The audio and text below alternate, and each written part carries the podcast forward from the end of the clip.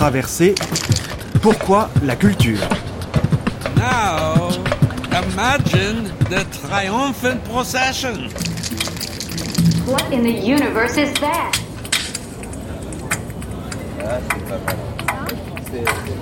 Pourquoi la culture? C'est une grande traversée qui est née d'un projet original et d'une œuvre collective. Tout au long de cette semaine, vous pourrez découvrir des débats, des conversations, des témoignages, des lectures, des fictions et de la musique vivante. Près de 10 heures de programme dont l'ambition est de célébrer les pouvoirs de l'imagination. Vous y retrouverez des artistes, des scientifiques, des philosophes, des comédiens, des écrivains et des musiciens, et d'autres encore qui partagent la même fascination pour l'acte créateur. Vous l'entendrez dans un instant, ces émissions sont réalisées en public. L'ensemble de ces programmes que nous vous proposons aujourd'hui sous le titre Pourquoi la culture a été enregistré lors du week-end Imagine qui s'est tenu les 4 et 5 juin au Centre Pompidou à Paris. Imagine, c'est un événement qui est né d'un désir commun partagé par France Culture et par le Centre Pompidou, une envie de créer ensemble un festival de la création et des idées. Chaque épisode de cette grande traversée commence par une table ronde consacrée aux grands enjeux de la culture, le deuxième temps offrant chaque jour des propositions singulières. Nous retrouverons ainsi tout à l'heure Mathilde Serrel pour une série de rencontres rassemblées sous le titre Le pouvoir des livres. Mais tout de suite, je laisse la parole à Guillaume Erner qui lance cette grande traversée avec le débat en forme de programme pour cette semaine, débat justement titré Pourquoi la culture? Bonjour à tous, merci d'être là. Merci d'être là pour tenter de réfléchir en commun à la culture, dans ce lieu qui fait vivre la culture, sur cette radio qui euh, la fait vivre également quotidiennement. Je vais vous présenter euh, nos invités, ceux qui ont déjà planché, ils ont beaucoup de notes pour tenter de répondre à, à cette question, pourquoi la culture? Alors par ordre, Mathieu Podbonneville, bonjour. Mathieu Podbonneville, vous êtes philosophe, spécialiste euh, de Foucault, vous êtes responsable du pôle idées et savoir de l'Institut français. Votre dernier livre porte sur Game of Thrones. C'est donc euh, une manière d'aborder la culture par le biais de la culture populaire et vous nous direz quelle est votre conception eh, de la culture. Juste à côté de vous, l'essayiste et romancière Cécile Gilbert, bonjour. Bonjour.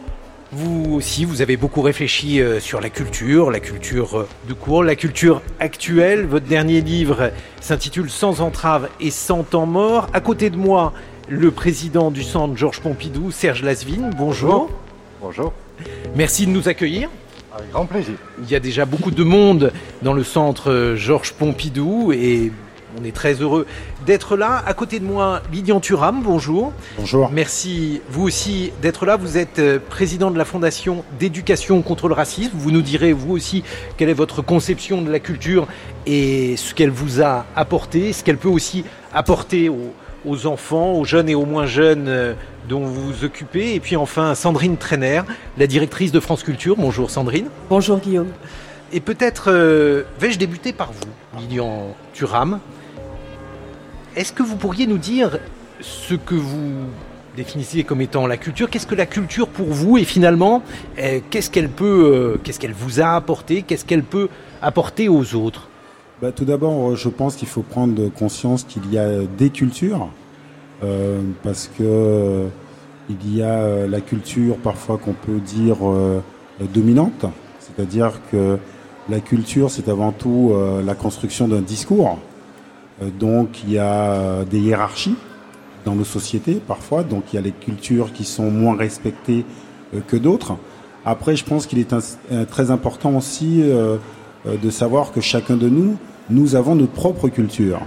Euh, parce que souvent, lorsque euh, j'étais en Italie, par exemple, euh, on parlait de la culture française. Et je leur disais, bon écoutez, si euh, vous voulez parler de la culture française, obligatoirement, vous allez oublier des choses. Donc, euh, c'est très important de se constituer sa propre culture et savoir questionner la culture en règle générale. Pourquoi? Pour moi, ça me semble essentiel pour apprendre à connaître la société dans laquelle euh, on vit, Euh, pour apprendre les conditionnements qui sont les nôtres. Euh, par exemple, lorsque je vais dans les écoles discuter avec les enfants, je leur dis, voilà, le fait culturel, souvent, c'est être conditionné à suivre de génération en génération les mêmes choses, répéter. Par exemple, le fait culturel le plus, le plus, plus présent dans les familles, souvent, c'est le conditionnement religieux. C'est-à-dire que de génération en génération, les parents donnent à leurs enfants leur même religion. Et très souvent, on n'autorise pas à questionner ce fait culturel. Et donc voilà pourquoi il est essentiel pour moi en tout cas de questionner le fait culturel pour comprendre la société dans laquelle nous vivons. Et souvent, euh, encore une fois, il y a des cultures dominantes et je pense que une société qui serait intelligente, c'est une société qui pourrait, où on pourrait circuler, c'est-à-dire que on pourrait apprendre à connaître la culture euh, du rap, la culture des graffitis, la culture, par exemple, comme Picasso, des lectures. Et très souvent, c'est assez cloisonné et donc on fait des hiérarchies qui se retrouvent dans la façon de penser notre société. Serge Lasvigne, un endroit où on pourrait circuler entre les cultures, ce peut être euh, par exemple le centre euh, Georges Pompidou, c'est ainsi que le lieu a été pensé. Expliquez-nous, pour vous, comment vous faites vivre cette culture euh, au quotidien et quelle est votre conception finalement d'un lieu ouvert, d'un lieu accueillant tout type de public? Oui, justement. mon idée, c'est bien d'affirmer la diversité des cultures. En même temps, je suis prudent. Quand j'entendais Liam Thuram parler des, cultures multiples et d'une hiérarchie des cultures, j'ai toujours peur que euh, ça devienne ensuite une sorte d'absorption dans des cultures juxtaposées. Et pour moi, je crois que ce qui est très, important précisément, c'est de pouvoir aller de culture en culture. C'est-à-dire qu'il y a peut-être des cultures, au sens où il peut y avoir une culture du rap, il peut y avoir une culture classique, etc. Mais ensuite, il y a le fait d'être une personne cultivée. Et le fait d'être une personne cultivée, c'est une personne qui a suffisamment de références et de liberté pour traverser les cultures et pour aller de l'une à l'autre. Et je crois que le Centre Pompidou, son, son, ambition, ça serait exactement ça. Ça serait de faire des personnes cultivées, c'est-à-dire des personnes qui savent se déplacer, qui ont leur système de valeurs et qui savent aller de culture en culture et non pas rester prisonniers d'une culture, ce qui me fait toujours très très peur. Moi, j'ai toujours, j'ai beaucoup aimé, par exemple, la culture du rock, mais euh, c'était ma génération. Mais en même temps, j'étais mal à l'aise lorsque je voyais des gens dont euh, toute la pensée et tout le comportement était structuré à partir d'une seule culture. Sandrine Trainer, directrice de France Culture, là aussi, un lieu, France Culture, une radio où euh, on a une conception extrêmement diverse euh, de la culture, une culture vivante et une culture qui est mise à la portée de tous. Oui, en tout cas, j'espère. Euh, alors, si, si je reprends la question que vous avez posée à Lilian Thuram, à Guillaume Erner, ainsi qu'à Serge Lasvigne, je dirais que, voilà, pour, pour démarrer sur, avec une, une, sorte de généralité. En fait, on est venu tout de suite à des questions assez politiques et je pensais qu'on irait euh, plus tard. Et puis, en fait, peut-être on, on, en ressortira ultérieurement dans la discussion. Euh, je dirais que euh, France Culture, la culture de manière générale, pour moi, c'est l'accès au second degré. Mon ambition, c'est de donner accès à tous au second degré. Le second degré, c'est le premier pas vers la liberté. C'est la possibilité, à partir de quelques faits qui se produisent, quelque image qui vous vient, euh, de prendre un pas de côté. Faire un pas en arrière, c'est un peu de distance. Donc euh, la première ambition, c'est celle-là. Une fois qu'on a dit ça, qui en fait est peut-être l'essentiel euh, pour moi, une fois qu'on a dit ça, après on peut le dire de manière beaucoup plus sophistiquée, avec plein, plein, plein de mots. On pourrait dire, par exemple, ce week-end, on l'a appelé Imagine. il s'appelle Imagine, c'est pareil pour moi. Euh, imagine, euh, on s'est dit que c'était peut-être ça qui unissait tout ce que l'on défend, je pense, les uns et les autres, c'est-à-dire de la création aux idées, en passant par les savoirs.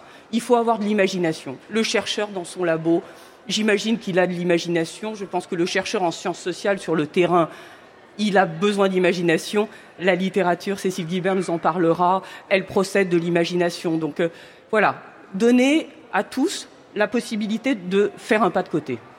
Cécile Guilbert, vous êtes romancière essayiste.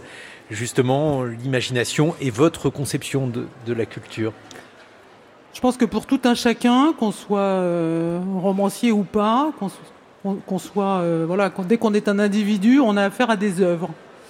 On a affaire à des œuvres singulières et on a affaire à, donc des rencontres qui peuvent effectivement euh, vous emmener sur autre chose, vous changer. Euh, déclencher euh, une pensée de liberté, etc. C'est pour ça qu'en fait, le, terme de culture, qui en fait tout est culturel. Euh, donc en fait, moi, ce qui m'intéresse plus, et, j'aimerais qu'on n'y entende pas d'une hiérarchie justement, mais plus que le thème de, de culture, ce qui m'intéresse, c'est le terme d'art en fait. C'est le terme de ces œuvres singulières que l'on rencontre et qui euh, figurent euh, à la fois dans la bibliothèque, mais aussi euh, au cinéma. Euh, la pensée de la science sociale aussi, euh, ce sont des œuvres, c'est-à-dire ces singularités de gens qui ont pensé les choses, qui nous aident à penser, car en fait, il y a toujours une pensée à l'œuvre dans toutes les œuvres. Donc vous savez, il y a cette phrase un peu provocatrice de, de Jean-Luc Godard, je crois que c'est dans GLG, GLG, où il dit il y a la culture qui est la règle et il y a l'art qui est l'exception. Cette exception, c'est pas une exception élitiste, euh, c'est pas une exception, c'est pas quelque chose qui est en haut alors qu'il y, a quelque chose en bas, c'est pas voilà une culture pour quelques-uns alors que les autres. non, c'est pas ça. L'idée, c'est quand même effectivement plutôt que le maximum de gens aillent vers, vers, vers ces singularités. Après, bon, chacun, euh, selon ses goûts et, euh, voilà, et selon ses besoins. Lilian Durham, est-ce que lorsque vous allez dans les écoles, lorsque vous discutez avec des jeunes, est-ce que vous avez l'impression justement que euh, cet élitisme, on l'a en partie atténué ou est-ce qu'ils ont le sentiment d'être privés d'une partie de la culture dite dominante? Ben, euh, Je pense que ce qui est plus grave, c'est que les enfants euh, parfois ne s'autorisent pas à aller vers certaines cultures. C'est ce qui est triste, parce que lorsque euh, vous vous mettez des freins, ça veut dire que quelque part, vous ne développez pas la chose la plus importante pour un être humain, c'est l'estime de soi. C'est-à-dire que moi, j'invite les enfants justement à regarder autour d'eux en disant, voilà, il y a des choses qui sont fantastiques, il y a des choses qui sont respectables, il y a des choses qui vous expliquent votre propre vie, mais par contre, vous devez aussi aller vers d'autres cultures. Par exemple, je suis le parrain de Demos. Demos, c'est l'ouverture euh, pour les enfants de quartier à la musique classique. Et ça, je trouve ça extraordinaire. C'est-à-dire que tout d'un coup, ces enfants qui n'ont pas l'opportunité d'aller vers la musique classique, on leur permet justement d'avoir un instrument, de prendre soin de cet instrument, de jouer euh, dans un orchestre, de jouer en groupe, de développer chez eux l'autodiscipline et surtout de se dire cela m'appartient aussi. Et donc voilà pourquoi je pense que c'est très important ce discours et de dire aux enfants ne vous mettez pas de barrières et que toutes les cultures vous appartiennent parce que vous allez devenir beaucoup plus riche, beaucoup plus adapté à la société parce que vous allez mieux la comprendre. Parce que je pense que la culture, c'est avant ça. Apprendre à comprendre la société dans laquelle vous vivez. Mathieu Bonneville, vous êtes philosophe et euh, vous avez réfléchi à la notion de culture de plusieurs points de vue, notamment euh, parce qu'aujourd'hui vous êtes responsable du pôle euh, idées et savoir de l'Institut français. Donc vous voyez aussi ce que signifie et ce que représente la culture française à l'étranger. Est-ce qu'il serait possible de dire euh, justement quelle est, dans la représentation euh, des autres pays, ce qu'est la culture française? Est-ce qu'il y a une vision précise de ce que la France représente dans le monde culturel? Oh, Il y a de multiples visions de la culture française vue à l'étranger. Euh, généralement, ce sont, des, ce sont à la fois des points d'appui et des obstacles. Parce que, euh, de même que nous avons des images de la culture américaine, par exemple, ces images sont à la fois des formes d'accès et euh, des clichés qu'il faut en permanence défaire, euh, déconstruire, travailler, déplacer, de manière à rendre possible un, un, un véritable dialogue. Euh, un dialogue qui a une importance euh, extrême. Hein. Je veux dire par là que on est toujours tenté de. Je, je, réfléchissais un peu cette nuit au, au, à la question qui donne son titre à cette rencontre pourquoi la culture? Et c'est vrai qu'on est toujours tenté de euh, d'opposer à la culture des nécessités plus immédiates ou plus urgentes. Euh, je me disais quand on est quand on est tenté de faire ça, de dire qu'au fond la culture c'est bien, mais il y a des choses plus graves, plus plus immédiates, plus plus essentielles à considérer. Euh, c'est toujours intéressant de demander aux adversaires, euh, à ceux qui aujourd'hui euh, assassinent le conservateur de Palmyre, par exemple, uh -huh. euh, à ceux qui détruisent les Bouddhas de Bamiyan, euh, c'est-à-dire à ceux qui considèrent que soumettre les peuples ou assurer leur hégémonie passe par une forme de destruction de la culture. De ce point de vue-là, le dialogue international, le dialogue culturel international, ça n'est pas le, la suggestion d'accompagnement d'une euh, d'une d'une préoccupation pour l'état politique du monde. C'est pas les petits pois de l'assiette. Euh, c'est fait vraiment de plein droit partie de cette de cet échange là. Et alors justement, eh bon, il y a évidemment ceux qui, euh, au lointain et parfois au plus proche, hélas, tentent de venir euh, à bout de la culture ou d'une certaine représentation de la culture. Vous avez nommé Daesh, par exemple, à Palmyre. Mais pour le reste, est-ce qu'il y a d'autres ennemis de la culture qui seraient en quelque sorte euh, plus proches de nous? Ah bah, alors, il y, a de- il y a de petits ennemis de la culture. Euh, bah, quand, alors, Qui quand, ça quand un élu euh, explique euh, en s'étranglant que Eric Satie est un un- n'est qu'un communiste alcoolique, par exemple, on peut considérer que il fait preuve à la fois d'une certaine inculture et, considère que la culture est son ennemi. Bon. Quand bien même Eric Satie était communiste et qu'il était alcoolique d'ailleurs. Euh, là n'est pas le problème. Euh, donc il y a, y, a de multiples- il y a des adversaires assez déclarés et puis il y a des adversaires plus insidieux euh, qui, euh, moi pour moi, mais les adversaires de la culture aujourd'hui sont ceux qui jouent euh, le- l'espace des débats et des polémiques contre l'espace des savoirs et des œuvres. C'est-à-dire qu'ils considèrent qu'il y aurait d'un côté ceux qui, dans l'académie, dans l'université, dans les, dans les, dans les musées, euh, savent, font des choses trop compliquées pour le bon peuple, et puis ceux qui, à l'extérieur, sont la véritable voix du peuple. À mon sens, s'il y a un défi culturel aujourd'hui, c'est de maintenir ce lien entre l'espace des œuvres consistantes, résistantes, profondes, et puis leur appropriation et la- leur capacité à circuler, à irriguer dans le débat public. Il y a deux personnes qui opinent du chef en vous écoutant. Cécile Gilbert, les propos de Mathieu Oui, Bonnebonneville. j'opine du chef parce que j'ai lu comme tout le monde, comme vous tous, que euh, effectivement il y avait aussi cette, euh, au nom de la contrainte budgétaire financière, effectivement il y avait beaucoup de voilà de choses qui étaient euh, dé- détricotées, démantelées, supprimées. Et que euh, j'en reviens à mon, à- mon dada, mais c'est vrai que ne, pas instrumentaliser la culture dans tous les débats euh, politiques, euh, sociaux, idéologiques, c'est aussi très important. Car on a tendance aujourd'hui à lire beaucoup toutes les heures, mais ça c'est une tendance de fond et ça pose problème. Et c'est, à lire tous les, tout- tout- à lire les, à lire les œuvres. Encore une fois, dans, dans une optique toujours euh, d'interprétation idéologique ou d'instrumentalisation euh, sociale. Je pense qu'il y a aussi un moment, si, si la, la- la culture fait société, il y a aussi un moment où il faut qu'il y ait un point euh, non social. Sandrine Trainer Oui, alors je, je- évidemment, euh, évidemment, j'acquiesce. Comment ne pas acquiescer? Et en même temps, je n'ai pas envie, euh, je n'ai pas envie de me situer à un quart d'heure du début d'une discussion sur la défensive. Euh, je ne me sens pas sur la défensive. Je n'ai pas le sentiment, ou plus, exactement, euh, être sur la défensive, c'est déjà euh, adopter une, posture de, d'assiéger ou, d'étrangler. J'ai- le sentiment que il repose aussi sur nous d'être toujours capable d'intégrer les évolutions d'une société et d'être capable de ce point de vue de continuer à proposer du sens et euh, et à faire évoluer notre manière de le transmettre ce sens. Et quand on n'y arrive pas, c'est aussi de notre faute. C'est pas simplement les ennemis de, euh, c'est aussi de notre faute. Mais lorsque vous pensez, par exemple, à France Culture, est-ce que vous avez l'impression que C'est-à-dire tout le temps d'avoir euh, une euh, une radio culturelle en France, qui est euh, évidemment quelque chose dont on se réjouit. Est-ce que c'est une sorte d'îlot? Est-ce que euh, c'est compliqué parce que malgré tout, euh, euh, la culture cultivée est pas forcément quelque chose d'évident en dehors donc des lieux où elle a sa place? Non, je pense pas du tout. Je pense pas. Je pense pas que nous soyons un îlot, et puis j'aurais surtout pas envie de l'être.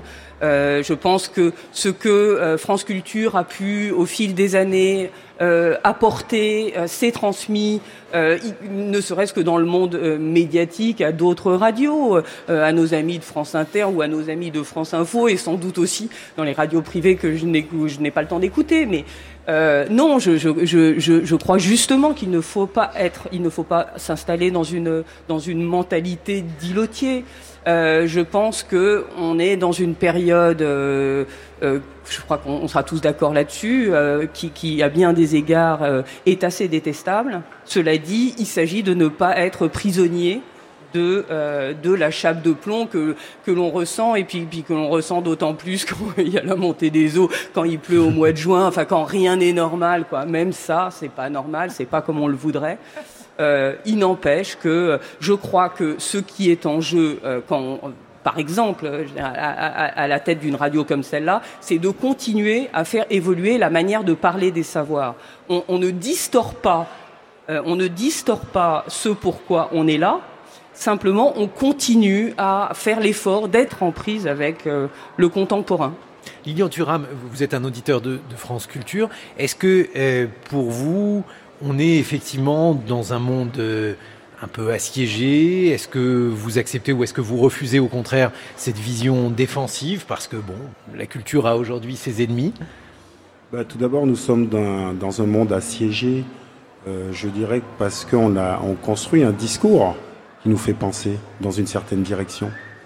Et encore une fois, pour moi, ce qu'on doit peut-être développer euh, chez nous, chez les êtres humains, c'est peut-être la, culture du don, la culture euh, du respect de l'autre, la culture du partage.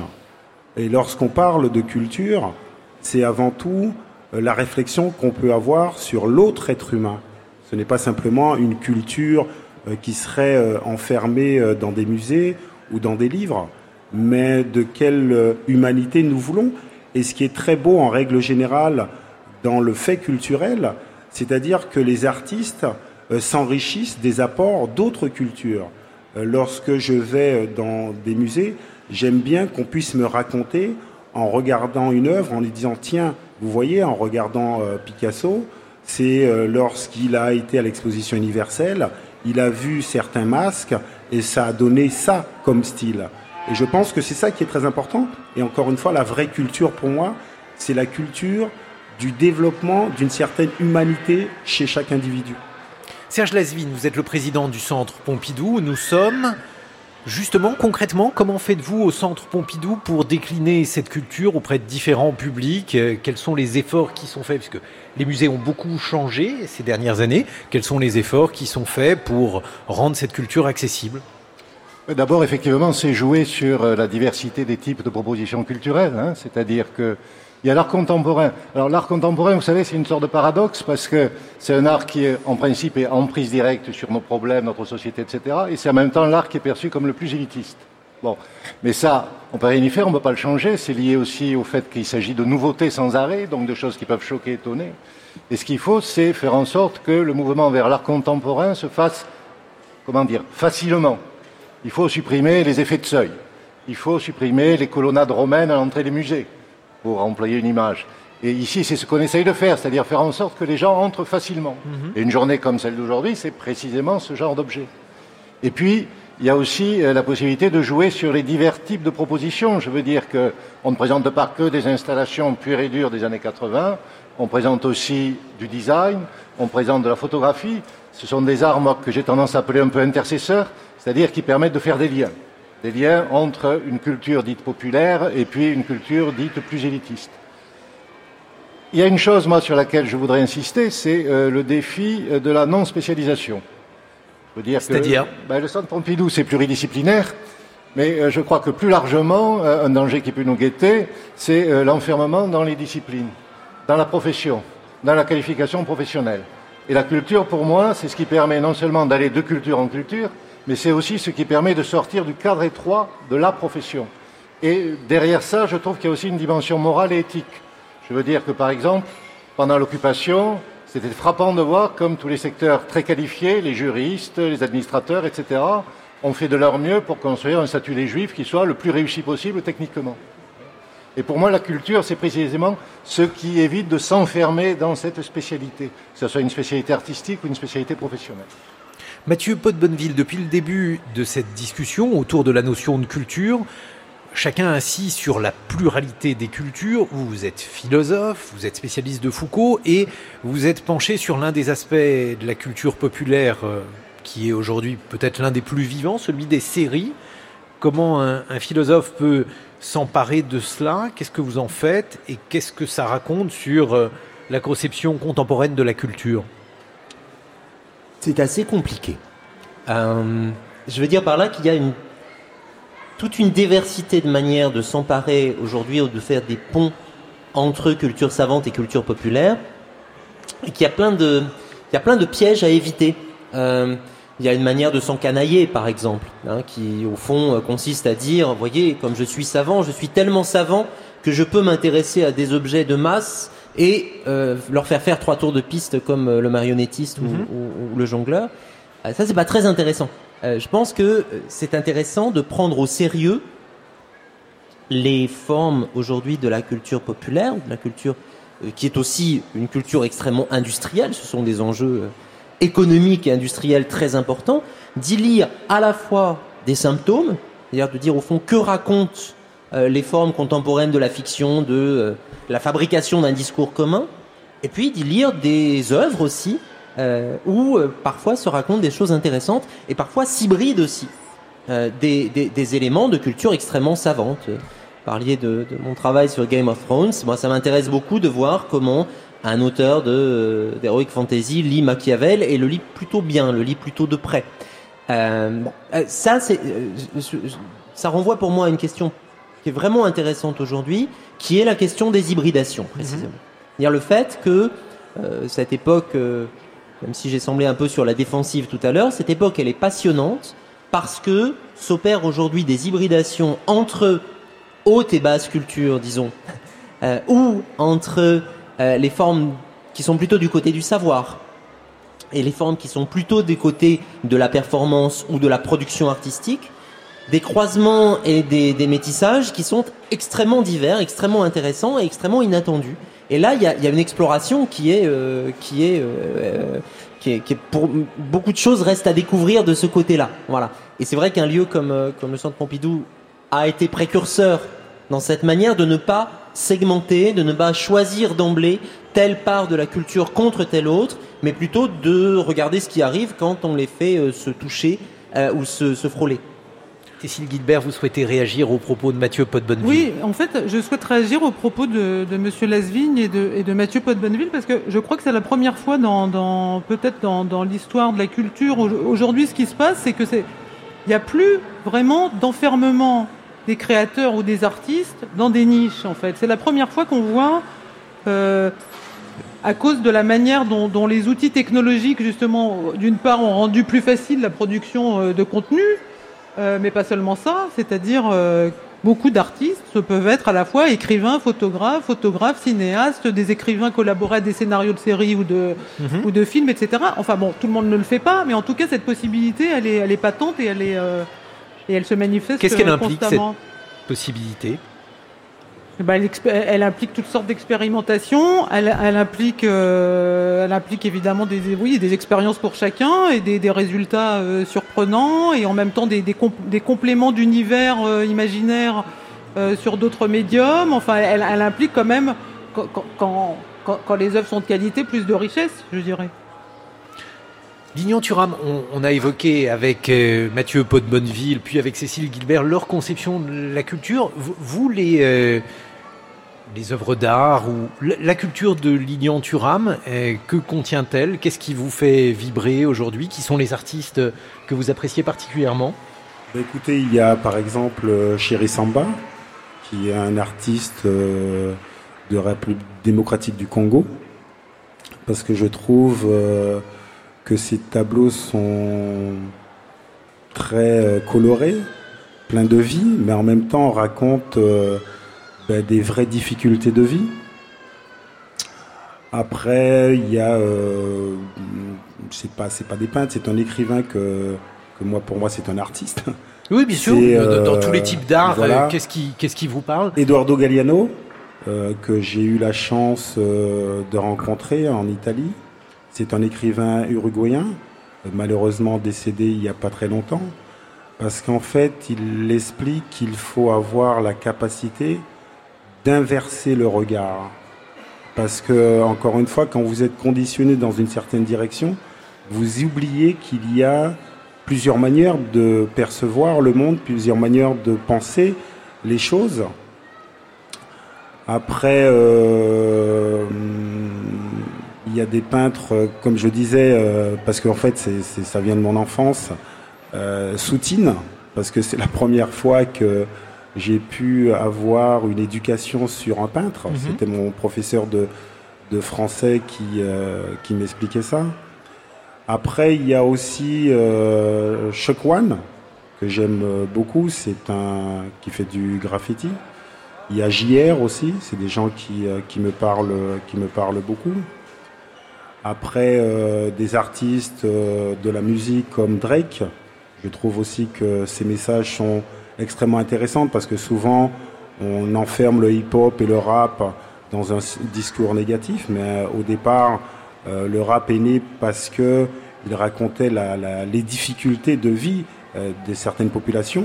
Parce qu'effectivement, mais j'aime beaucoup les artistes en règle générale engagés, qui dénoncent les injustices dans une société.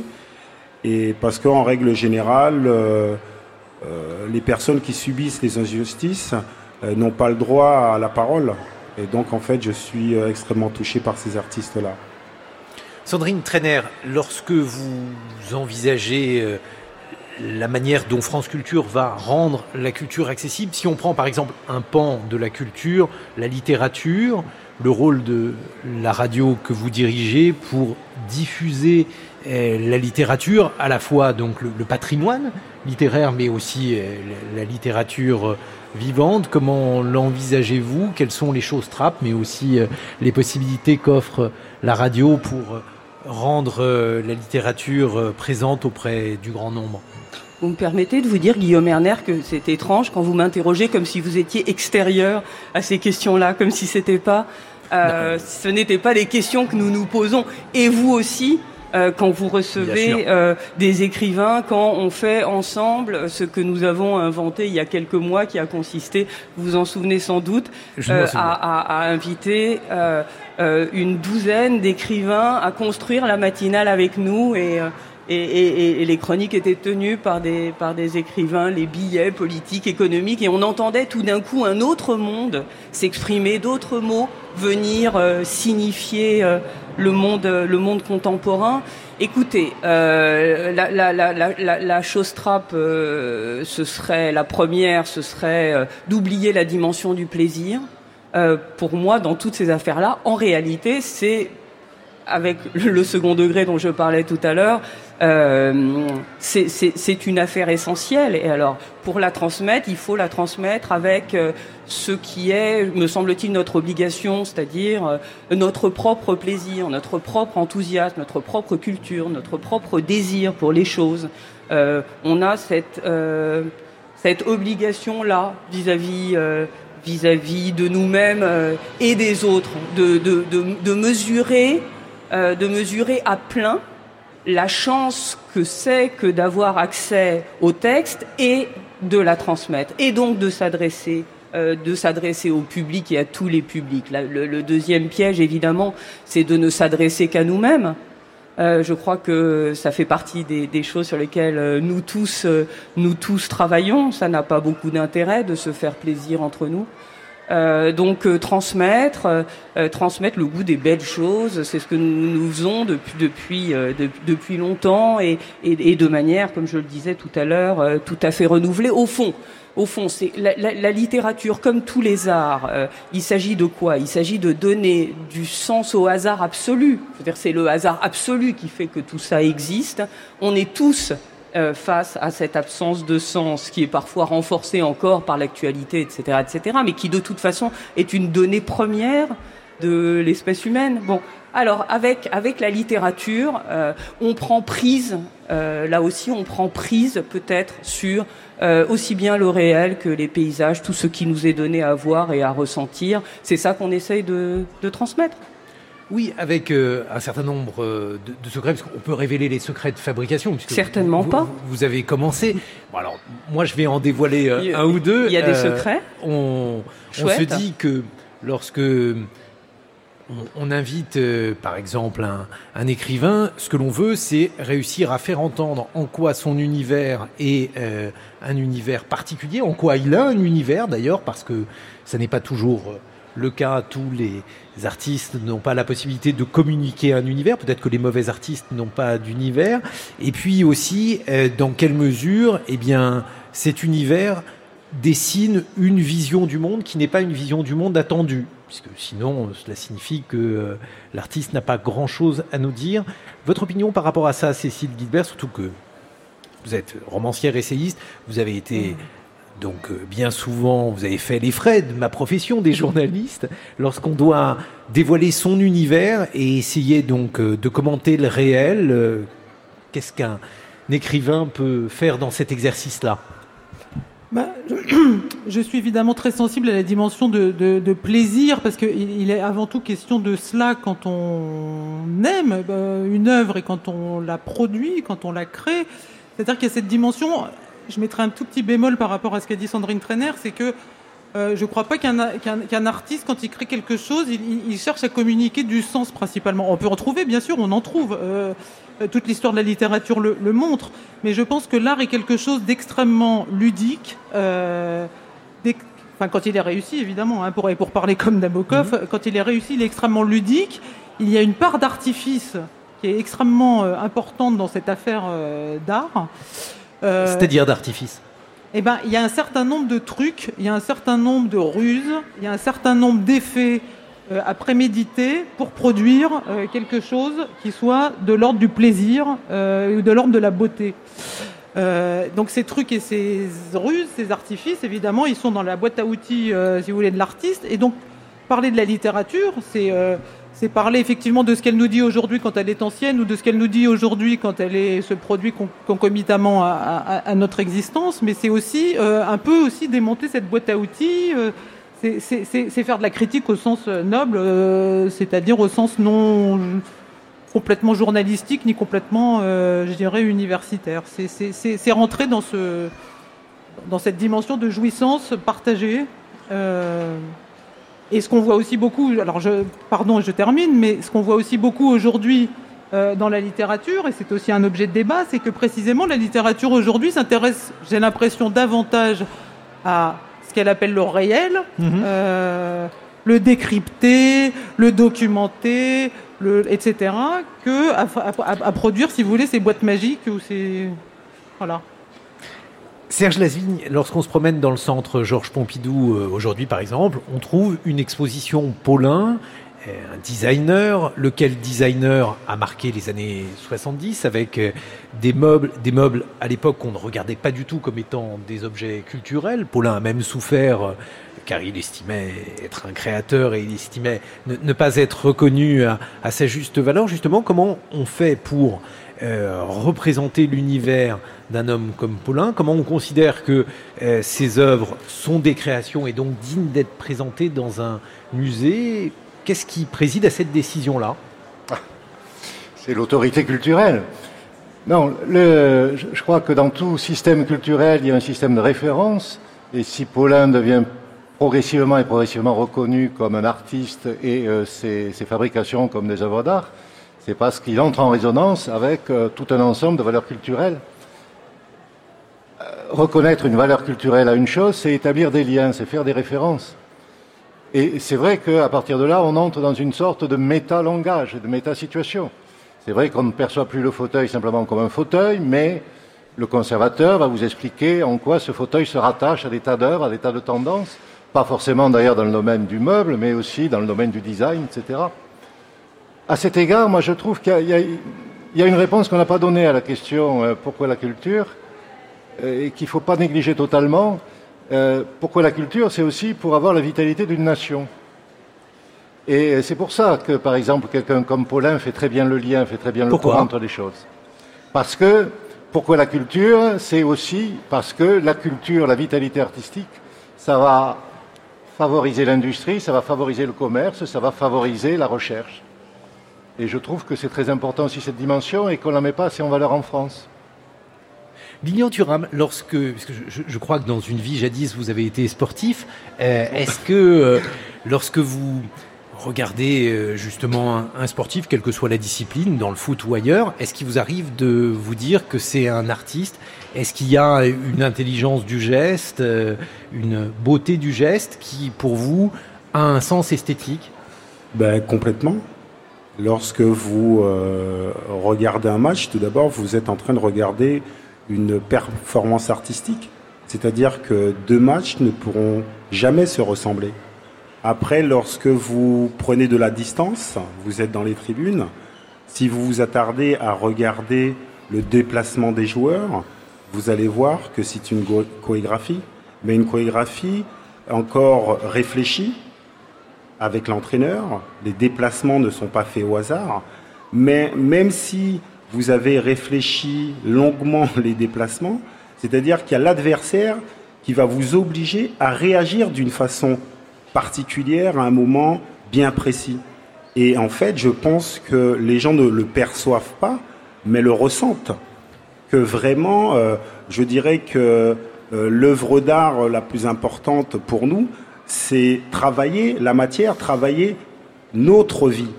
Et l'histoire du foot, d'un match, c'est l'histoire d'une vie. C'est-à-dire qu'il y a de l'espoir, il y a de, des moments euh, de perte de confiance, il y a des moments de colère, de moments de joie.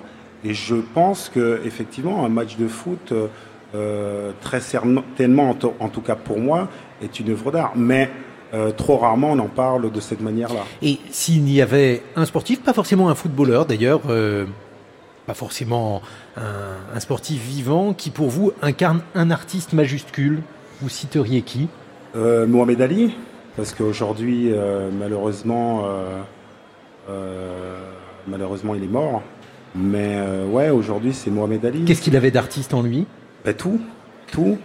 Sa manière de se déplacer, la manière euh, de parler, parce que ce qui est très intéressant, c'est toute cette poésie dans, dans ce qu'il euh, dit après ou avant un match pour déstabiliser ses adversaires, pour amuser le public, et tout ça avec grande intelligence, et même aussi sa posture, sa posture pour questionner la société. Parce que, encore une fois, moi, ce qui m'interpelle euh, lorsqu'on parle euh, d'œuvre d'art, c'est une œuvre d'art qui questionne fortement la société. Et je pense qu'il n'y a pas d'artiste euh, aussi, aussi important que Mohamed Ali, pour, enfin, de sportif autant que Mohamed Ali, pour questionner en tout cas la période dans laquelle elle, où il a vécu, et surtout l'œuvre d'art doit aussi avoir une résonance sur ce qui se passe après. Et Mohamed Ali, par sa posture, euh, a changé la société et nous permet de vivre dans la société dans laquelle nous vivons aujourd'hui. Mathieu Pot-Bonneville, lorsque vous entendez euh, Lilian Thuram parler de l'art dans un domaine où, a priori, on ne l'aurait pas perçu, on voit évidemment que la notion de culture a subi une transformation avec euh, aujourd'hui donc euh, une vision beaucoup plus large. C'est une position qui est assez souvent critiquée par euh, un certain nombre de personnes qui aimeraient qu'on réserve la notion de culture à des productions spécifiquement culturelles. Qu'est-ce que vous en pensez de ce débat-là? En écoutant Thuram, je me disais que au fond, une œuvre de culture, c'est le fruit d'un travail acharné et en même temps la capacité à se laisser surprendre par cela même qu'on vient de faire. Je me souviens d'un certain but où c'était justement le cas euh, et où euh, Thuram était extrêmement surpris par ce qui venait de se produire. Mais ce qui venait de se produire n'aurait pas été possible si euh, l'entraînement et, l'acharnement au travail n'avaient pas été là. Euh, c'était une parenthèse. Hum, pour répondre, euh, pour répondre euh, à votre question. Voilà, le tout culturel, euh, ça n'est pas la culture. C'est une critique qu'on entend souvent. Qu'est-ce que vous en pensez? Qu'est-ce que ça suscite en vous? Alors là, il faut tout petit peu faire un pas en arrière du côté de l'histoire de la philosophie. je pense à un très beau texte de Georg Simmel, qui est un sociologue du début du XXe siècle, qui a écrit un texte qui s'appelle La tragédie de la culture. Et dans ce texte, il explique, pour aller très très vite, que la notion de culture, elle est tendue entre deux pôles il y a ce qu'il appelle la culture au sens objectif, c'est-à-dire les grandes œuvres, les œuvres éminentes de l'esprit. Et puis il y a la culture au sens subjectif, au sens de la transformation, la formation de soi, euh, comme quand on parle de culture physique d'ailleurs, euh, la, manière de se former et de se transformer. Et Zimal expliquait que l'un ne va pas sans l'autre, bon, qu'au fond il faut des œuvres consistantes, résistantes, difficiles, pour se former soi-même, pour tourner autour, pour les approcher, pour se laisser, euh, pour se laisser déplacer par elles. Et en même temps, hein, euh, l'existence de ces œuvres, on risque toujours de les sacraliser au prix, en oubliant que ces œuvres, si personne n'est là pour s'en saisir, pour les faire siennes, eh bien ces œuvres, euh, euh, autant les ranger dans un placard. Donc je pense que jouer la, la haute culture contre les formes de son appropriation est une mauvaise idée. Moi, depuis quelques, quelques années maintenant, à l'Institut français, euh, j'accompagne euh, des événements qui s'appellent les Nuits de la philosophie et les Nuits des idées, qui consistent euh, en un geste tout à fait étrange et un peu iconoclaste, qui consiste à inviter des philosophes sérieux, compétents, spécialistes, à intervenir sur leur spécialité à 2 ou 3 heures du matin, de manière à déplacer entièrement le cadre académique dans lequel cette parole va être reçue, de la manière aussi, eux, de les obliger à se déplacer. Et ce geste-là, il consiste à dire, vous savez, il y a des objets savants, mais ces objets savants, hein, eh bien, on va jouer à les placer hors de leur zone de confort et à amener le public à faire jouer sa curiosité vis-à-vis de ces objets-là. Ben ça, c'est un geste qui euh, ne joue pas le tout culture contre la haute culture, mais qui les rebrasse d'une autre façon. Sandrine Treder, lorsqu'on entend dire, euh, par exemple, euh, lorsqu'on lit des remarques d'auditeurs, parce qu'assez souvent on a des remarques euh, d'auditeurs, certains sont contents, d'autres ne sont pas contents, certains disent, bon bah ça, ça n'est pas digne de France Culture. Quand vous réfléchissez à la culture qui a droit de citer sur France Culture et celle qui n'a pas le droit de citer, Comment faites-vous le distinguo? Est-ce qu'il en existe un? Peut-être que ce n'est pas aussi à, à la directrice de faire un distinguo. Dites-nous votre point de vue à ce sujet. En, tout cas, elle peut avoir un point de vue. Non, en fait, ça arrive très rarement. Euh, quand, quand on reçoit des messages nous disant euh, c'est pas digne de France Culture, généralement, en fait, ce sont des messages politiques et idéologiques. Euh, ça veut dire, par exemple, que au lieu de consacrer notre grande série d'entretiens à voix nue à euh, un artiste, on l'a consacré à le- le parcours d'un homme d'affaires. Voilà, ça c'est pas digne de France Culture. Bon, moi je vois pas pourquoi ce serait pas digne de France Culture. On dit pas que l'homme d'affaires est un artiste. À aucun moment on, dit juste qu'il y a des, parcours dans le siècle et, des parcours professionnels qui ont leur intérêt. Non, je crois que le, débat sur le tout, tout culturel ou pas tout culturel, en fait, il y en a eu plusieurs. Dans les années 80, il y en a un qui me semble euh, avoir été dépassé autour du tout culturel. Celui qui nous agite aujourd'hui et qui, je pense, nous a tous transformés peut-être Cécile Gilbert un peu moins que nous, euh, pour de bonnes raisons, puisque elle, en l'occurrence, elle est une artiste. Mais ce qui nous a tous transformés, c'est l'idée qu'il n'y avait qu'en France que l'on considérait que la culture, c'était les objets culturels. Et qu'en fait, la culture, c'était un système de connaissances, c'était un système de savoir, c'était la création et les idées, comme on le dit ce week-end au Centre Pompidou, euh, que la culture, c'est l'ensemble des repères qui permettent de se situer et de prendre du plaisir à sortir de soi pour y revenir. Enfin bon, euh, je, crois que euh, ça, c'est le grand mouvement, le grand mouvement contemporain. On voit comment aujourd'hui les grandes institutions culturelles pensent ce tout culturel, non pas au sens de tout est culture, mais au sens de euh, la culture, c'est un tableau et c'est un livre de philosophie, c'est une réflexion scientifique et peut-être je finirai là-dessus. La science qui a fait, qui a fait, parce que toujours pareil quoi, rien ne se perd, rien ne se crée et tout se transforme.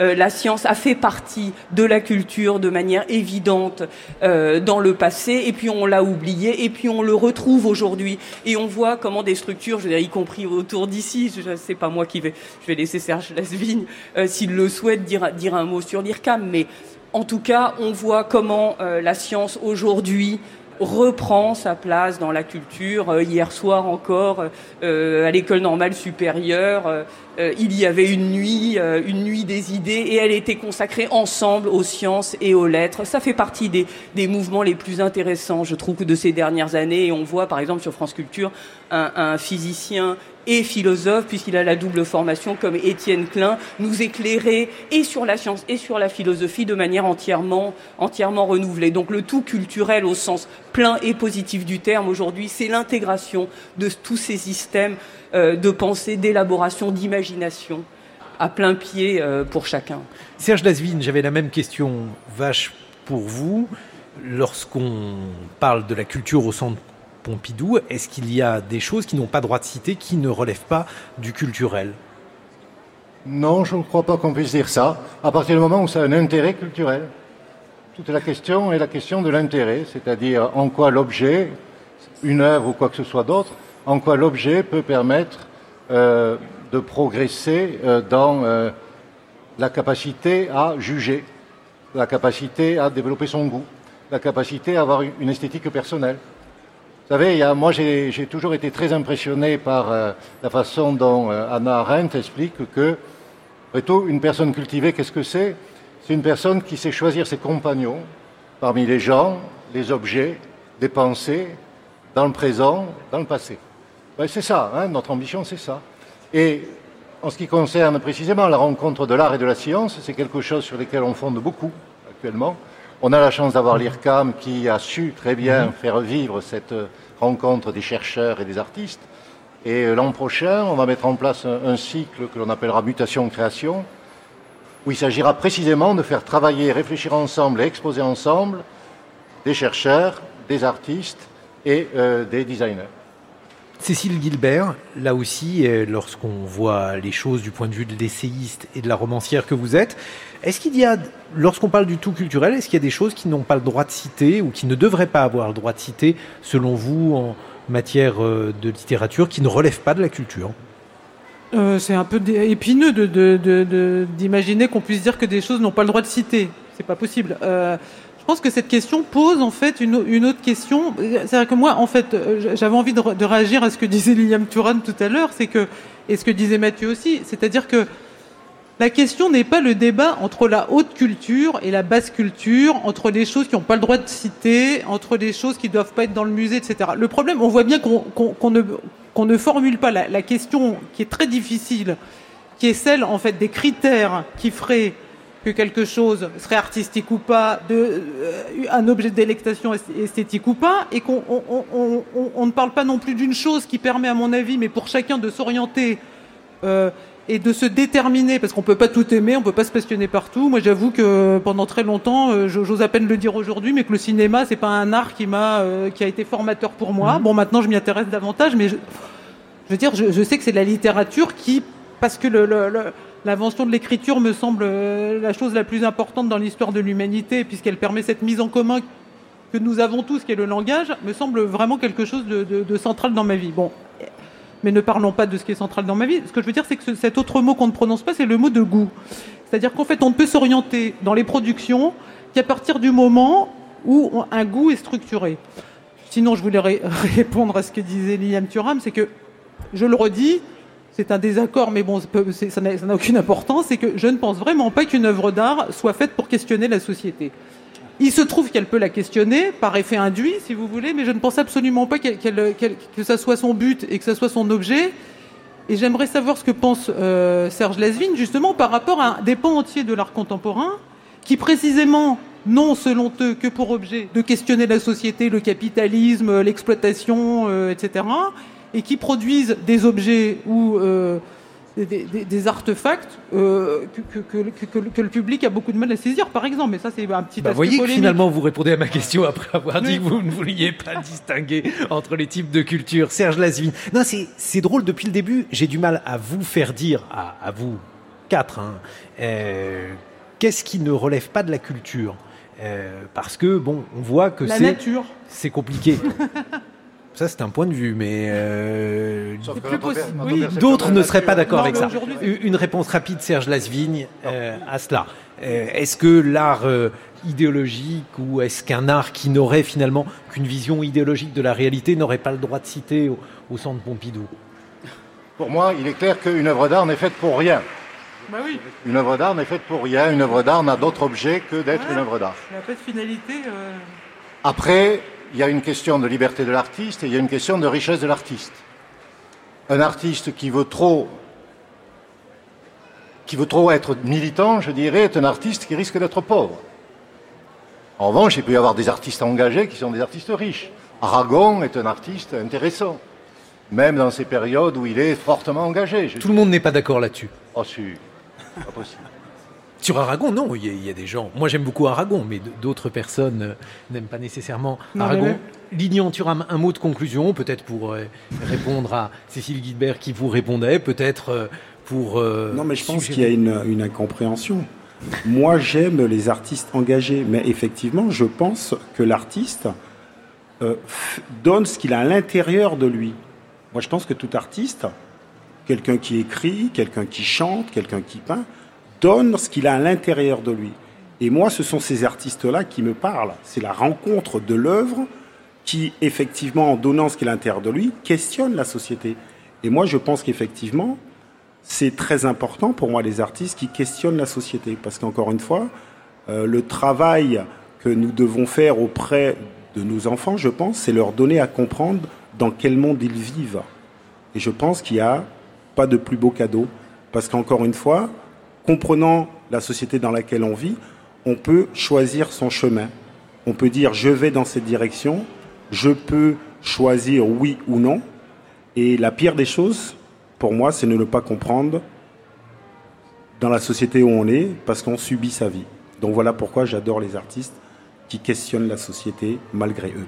Sandrine Trainer, un mot de conclusion. Oui, je pense qu'on s'entendra tous euh, sur, ce point-là. Il m'arrive de penser, vous voyez, par exemple, quand, euh, quand dans notre émission de philosophie, Les Nouveaux Chemins de la Connaissance, quand, euh, quand Adèle euh, fait une semaine entière sur philosopher avec Steven Spielberg, par exemple, j'ai toujours un moment, quand j'entends le programme, et elle fait quatre heures d'émission, euh, où elle tire des fils à partir de ses films de cinéma, et puis, et puis elle rejoint la philosophie et elle questionne euh, ces fils avec des philosophes. À chaque fois, je me dis, ça le ferait marrer quand même. Euh, de savoir que l'on produit quatre heures de philosophie à partir de son cinéma. Je crois que, je veux dire, c'est le propre, là, pour le coup, des grands artistes. Eux font de l'art parce que c'est ça qu'ils font et pas pour une autre raison. Et nous, on en fait tout autre chose. Ils ne le contrôlent pas. Et, là, euh, les fenêtres sont grandes ouvertes. Un mot de conclusion, Mathieu Pot Bonneville. Oh, allez. Un apologue. Euh, on le trouve dans Diogène Laërce, dans les vies des philosophes célèbres. Euh, Laërce raconte que Héraclite, grande figure de, à la philosophie avant Socrate, un jour les visiteurs, les invités d'Héraclite arrivent et ne le trouvent pas dans sa maison, ils cherchent dans la maison et ils finissent par le trouver dans la cuisine, euh, au, à côté du feu.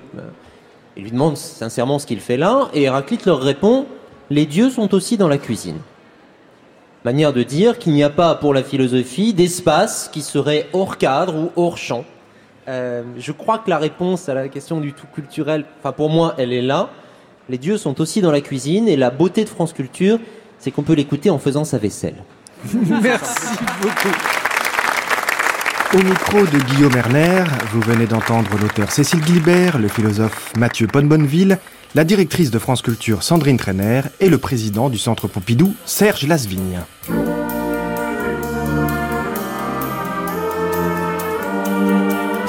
Grande traversée, pourquoi la culture?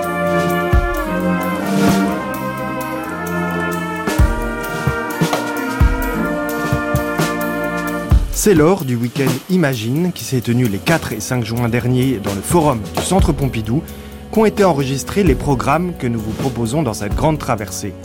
Deuxième temps de cette exploration de la première édition du Week-end Imagine, avec une heure de lecture et de rencontre sur le thème Le pouvoir des livres. Et dans l'ambiance du forum du Centre Pompidou, devant un public nombreux, nous retrouvons Mathilde Serrel au micro. Nous allons nous intéresser au pouvoir des livres. Book Power, ce sera notre slogan, avec la toute nouvelle directrice de la BNF, Florence Angèle, qui défend Don Quichotte et le pouvoir libérateur de la lecture. L'écrivain Édouard Louis, pour qui l'acte d'écrire est une révolte et la littérature une arme qui nous fera partager en lecteur et en lecture. Et bien sûr, comment ne pas commencer avec ce monologue inédit Matériau théâtral créé par Laurent Sexy qui adaptait les 500 pages du Monde d'hier de Stephen Zweig par Jérôme Kircher. Je n'ai jamais attaché à ma personne assez d'importance pour être tenté de raconter aux autres l'histoire de ma vie. Il a fallu qu'il se passe beaucoup de choses. Une somme d'événements, de catastrophes et d'épreuves telles que rarement génération d'hommes en aura vécu de pareil pour que j'aie le courage de commencer une histoire qui eut pour personnage principal, plus exactement pour centre, ma propre personne. Oh, rien n'est plus éloigné de mon dessin que de me mettre ainsi en évidence, sinon en qualité de commentateur du film qui se déroule. Et ce n'est pas tant mon destin que je raconterai ici que celui de toute une génération. Notre génération, singulière, chargée de destinées comme peu d'autres l'ont été au cours de l'histoire. bouleversé par les soubresauts volcaniques qui ont presque sans relâche agité notre terre européenne. Et moi, confondu dans la multitude, je ne me reconnais que ce seul privilège. En ma qualité d'Autrichien, de juif, d'écrivain, d'humaniste et de pacifiste, je me suis toujours trouvé présent là où ces secousses sismiques se produisaient avec le plus de violence. Par trois fois, elles ont bouleversé mon foyer et mon existence. Elles m'ont détaché de tout mon passé et précipité dans le vide, mais je ne me plains pas. hein. Le sans-patrie, en un certain sens, se trouve libéré, et celui qui n'a plus d'attache n'a plus d'égard à avoir pour rien. Je suis né en 1881 dans un grand et puissant empire, celui des Habsbourg, mais qu'on ne le cherche pas sur la carte, il en a été effacé sans laisser de traces. J'ai été élevé à Vienne, métropole deux fois millénaire, qu'il m'a fallu quitter comme un criminel avant qu'elle fût humiliée jusqu'à n'être plus qu'une ville de province allemande. Mon œuvre littéraire a été réduite en cendres dans le pays même où mes livres s'étaient fait des amis de millions de lecteurs. C'est ainsi que je n'ai plus de lien nulle part, étranger partout, hôte tout au plus, là où le sort m'est le moins hostile. J'ai connu la forme et le degré les plus élevés de la liberté individuelle et l'état de la pire dégradation qu'on eût vu depuis des siècles. J'ai été célébré et hors la loi, libre et asservi, riche et pauvre. J'ai vu se répandre parmi les masses les grandes idéologies, le fascisme en Italie, le national-socialisme en Allemagne, le bolchevisme en Russie, et avant tout cette pestilence des pestilences, le nationalisme, qui a empoisonné la fleur de notre culture européenne. J'ai eu le terrible privilège de voir des guerres sans déclaration de guerre, des camps de concentration, des supplices, des spoliations de masse, des bombardements de villes sans défense, tous actes de bestialité que les 50 dernières générations n'ont pas connus et dont les futures, espérons-le, ne souffriront plus. Paradoxalement, dans ce temps où notre monde reculait moralement d'un siècle, j'ai vu cette même humanité s'élever par l'intelligence, par la technique, à des prodiges inouïs, dépassant d'un coup d'aile tout ce qu'avait produit des milliers d'années. Jamais, jamais jusqu'à notre époque, l'humanité dans son ensemble ne s'est révélée plus diabolique et n'a, dans le même temps, accompli tant de miracles. Aujourd'hui, nous nous trouvons à un tournant, à une conclusion et à un début.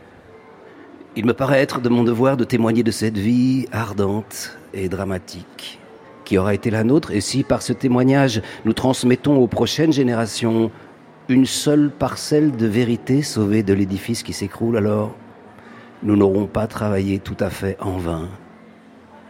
Parlez donc et choisissez pour moi, ô vous, mes souvenirs, et rendez au moins un reflet de ma vie avant qu'elle ne sombre dans les ténèbres. Il serait difficile de trouver une seule ville en Europe où l'aspiration à la culture fut plus passionnée qu'à Vienne. Ici a resplendi une immortelle pléiade de musiciens Gluck, Haydn, Mozart, Beethoven, Schubert, Brahms et Strauss. C'était le génie de cette ville que de fondre tous les courants de culture en quelque chose de nouveau, de particulier, l'esprit viennois. Ici, chacun était promu à ce cosmopolitisme qui répudie tout nationalisme étroit. Chacun était élevé à la dignité de citoyen du monde.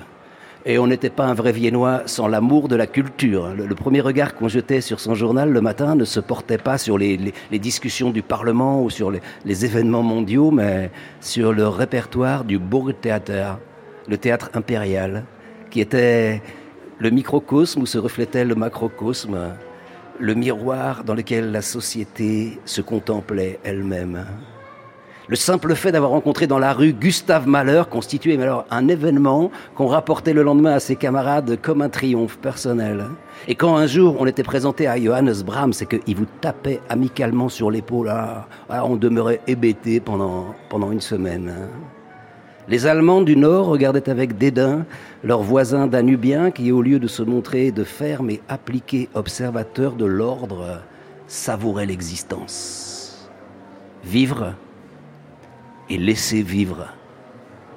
C'était la maxime de Vienne. Les cafés étaient une institution. C'était des sortes de clubs, oui, mais accessibles à tous, où chacun pouvait demeurer des heures entières à discuter, à écrire, à recevoir sa correspondance, à, lire un nombre illimité de journaux. Rien n'a peut-être davantage contribué à l'ouverture d'esprit du Viennois que cette facilité qu'il avait de se documenter au café sur les événements internationaux et de les discuter dans un cercle d'amis. On croyait dans la religion du progrès.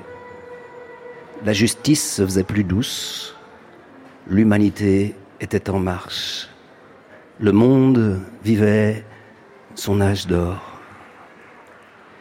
Mais maintenant que la grande tempête l'a fracassé depuis longtemps, nous savons que cet âge d'or n'était qu'une construction de songe, que mes parents auront habité comme une maison de pierre. Ce qui rassemblait les juifs viennois, c'était une forme de culte, oui, mais vouée à la culture. Chaque famille considérait comme le plus haut titre de gloire qu'un des siens se distingue par la force de la pensée. Un professeur, un savant, un musicien, un écrivain. Par sa réussite, il semblait les anoblir tous, les acquitter de la mission qu'il s'était donné de remplir dans le monde. Une énergie intellectuelle qui, pendant des siècles, n'avait pas trouvé sa voie, se mêlait à la vieille tradition autrichienne, la nourrissait, la ranimait, la fortifiait. Schoenberg, Schnitzler, Freud et tant d'autres firent tourner les yeux du monde en direction du Prater. Venus de Galicie, de Bohême, de Bessarabie, ils se sentaient portés par un amour passionné de la ville, mais aussi par la volonté de s'assimiler à elle. Le génie de Vienne aura été d'harmoniser les contrastes, de synthétiser les cultures, de s'affranchir des préjugés. La haine entre les pays, les peuples, les classes ne s'étalait pas alors quotidiennement à la une des journaux, non? Elle ne divisait pas encore les hommes ni les nations. On ne méprisait pas la tolérance comme un signe de mollesse ou de débilité. On la prisait très haut, comme une force morale. Nulle part il n'était plus facile d'être un Européen. Dans notre ville, comme nulle part ailleurs, de nouveaux écrivains surgissaient, mais tous les jours, d'une jeunesse, une jeunesse en pleine ébullition. En une nuit prit naissance un groupe, Jungwin, qui donna ses lettres de noblesse à toute la littérature autrichienne, et c'est sous les traits d'un gamin de 16 ans, 16 ans, qu'apparut un phénomène unique, merveilleux, Hugo von Hofmannsthal. Il était la perfection poétique euh, la plus achevée, la plus absolue. Je ne connais pas dans toute la littérature mondiale, à l'exception de Keats et de Rimbaud, un autre exemple d'un tel génie précoce et d'une telle envergure. Au même âge, 16 ans, hein, Rilke nous offrait un encouragement d'une autre sorte, plus calme, plus apaisant. C'était merveilleux de l'entendre, il racontait naturellement, simplement comme une mère fait un récit à son enfant. Il donnait du relief au motif le plus insignifiant et jamais il n'aura lâché quelque chose qui ne fût pas absolument achevé. Des âmes aussi totalement consacrées à l'art seraient-elles possibles aujourd'hui? À une époque qui arrache les hommes à tout recueillement, qui les jette hors d'eux-mêmes N'est-ce pas une race disparue une famille sans postérité? Il ne convoitait rien de la vie extérieure, ni assentiment, ni profit. Il n'aspirait qu'à enchaîner des strophes parfaites, éclatantes d'images, pénétrées de musique. Rien ne comptait pour eux dans l'univers que le chant doux et léger des mots, une rime s'accordant à une autre, un émoi plus insensible que la chute d'une feuille au vent et qui pourtant touchait de sa vibration les âmes les plus lointaines. À Londres, en 1939, j'ai pu éprouver combien, dans les temps les plus sombres, la conversation d'un homme de grande intelligence, de haute moralité, peut apporter soutien. Soutien et réconfort.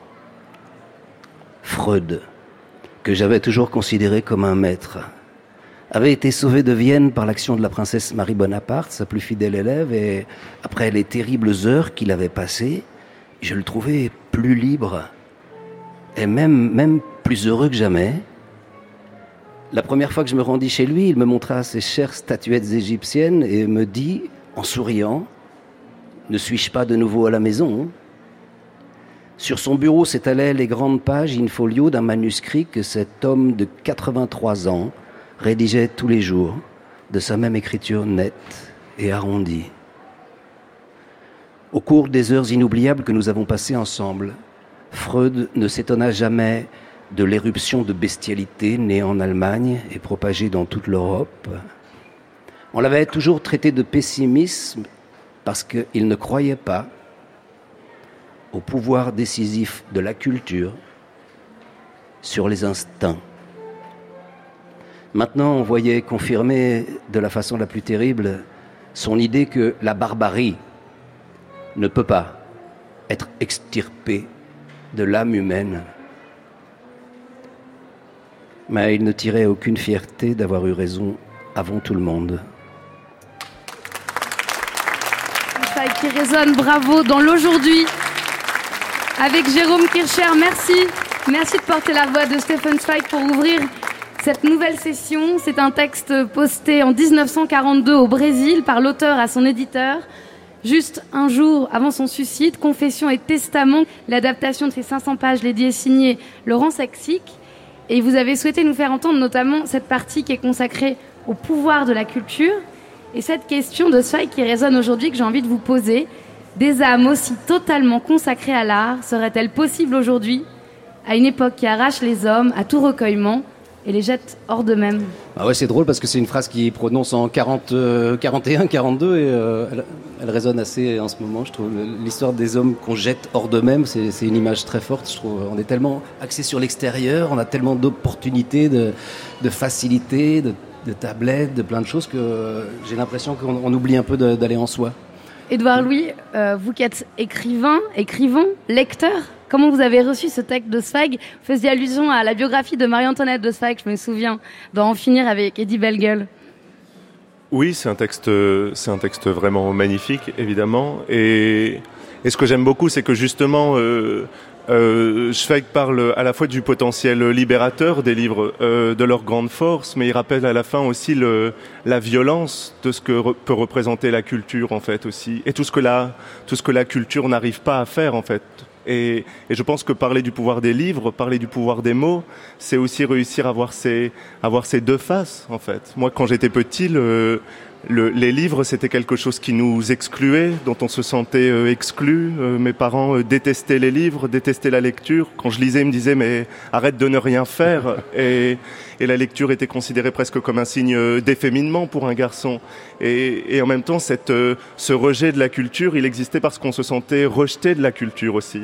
Et donc, je pense que une manière de bien poser la question du pouvoir des livres, du pouvoir des mots, c'est de voir aussi à quel point euh, ils peuvent donner aux individus un sentiment d'exclusion de, et à partir de là, euh, dépasser cette question-là, dépasser ces problèmes-là, pour en effet euh, donner tout leur pouvoir euh, aux livres et à la littérature. Ah ouais. Jérôme Cacher, les livres amènent aux livres et le monologue de Stephen Zweig aussi suscite des lectures dans la salle. Ah bah ouais, il faut, il faut absolument lire ce livre déjà qui fait euh, effectivement 500 pages, mais qu'on lit. Euh, moi, je l'ai lu en deux semaines. Je l'ai dévoré comme un feuilleton, comme tout est passionnant. Et pour rebondir sur sur sur un truc, c'est drôle parce qu'à la fin, donc Freud dit que lui, il pense pas que la culture suffise. C'est-à-dire, euh, ça me fait penser aux inondations en ce moment à Paris. C'est-à-dire, la culture, c'est comme des sacs de sable qu'on met euh, pour éviter que ça déborde. Ça déborde. Il dit la barbarie peut pas être extirpée de la humaine. Donc on met des sacs, des sacs, mais si ça déborde trop, la culture pourra pas être être, suffisante et elle sera balayée comme, tout le reste. C'est à ça que ça me fait penser euh, ce que dit Freud à la fin. Ouais. Edouard Louis, dans En finir avec Eddie Bellegueule, je le disais, il y a une allusion au Marie-Antoinette de Stephen Zweig, mais c'est dans l'histoire de la violence, je dirais que vous faites le plus allusion à votre vie de lecteur, euh, à ce que peut la littérature dans votre vie et à de nombreux moments. Vous avez notamment décidé de consacrer un interlude entier, alors que vous aviez quasiment fini de rédiger Histoire de la violence à un texte de William Faulkner, Sanctuaire. Je voulais savoir comment déjà vous avez voulu absolument intégrer ce texte et qu'est-ce qui vous a aidé à comprendre dans l'entreprise de compréhension d'ailleurs qu'est Histoire de la violence. Oui, c'est-à-dire que je parlais juste avant du, potentiel excluant de la culture ou de la littérature, mais il y a aussi évidemment tout ce, cette force libératrice que représente la littérature et qu'elle a représenté pour moi. C'est-à-dire que euh, dans l'histoire de la violence, la, la distance que j'ai à mon milieu, à ma famille, quand je pars de ma famille, je m'intéresse à la lecture, je commence à découvrir la littérature et je trouve dans la lecture euh, mon histoire bien plus que dans ma famille. Je me trouve dans la littérature bien plus que dans mes parents. Et au moment où je découvre William Faulkner, au moment où je découvre Claude Simon, au moment où je découvre Coltès, j'ai l'impression de de découvrir une, une histoire euh, qui m'appartenait et qui m'attendait quelque part, et comme si je retrouvais mon histoire 18 ans après ma naissance par la littérature. Et donc de donner cette place-là dans le dans l'histoire de la violence dans mon livre a été une manière de, de dire ça en fait, oui. Il y a aussi un pouvoir de résistance par la lecture. Euh, on dit que chez vous, effectivement, l'acte d'écrire est l'acte de la révolte, mais la résistance, elle se fait par le livre. Quand on pense à la scène inaugurale d'Histoire de la violence, enfin, vous traversez la place de la République, vous avez euh, Claude Simon et Frédéric Nietzsche en poche, qui sont les livres qu'on vous a offerts à Noël, et vous cramponnez à ces livres, vous essayez de résister, vous répétez Simon Nietzsche, Simon Nietzsche, pour ne pas parler donc euh, à ce passant qui est Reda et pour ceux qui n'ont pas encore lu, je vous laisse découvrir son rôle dans l'histoire de la violence. C'est quoi le pouvoir de résistance à ce moment-là des livres pour vous? Ben oui, c'est-à-dire que les livres représentent pour moi ont représenté pour moi un moment de ma vie un, instrument de fuite en fait.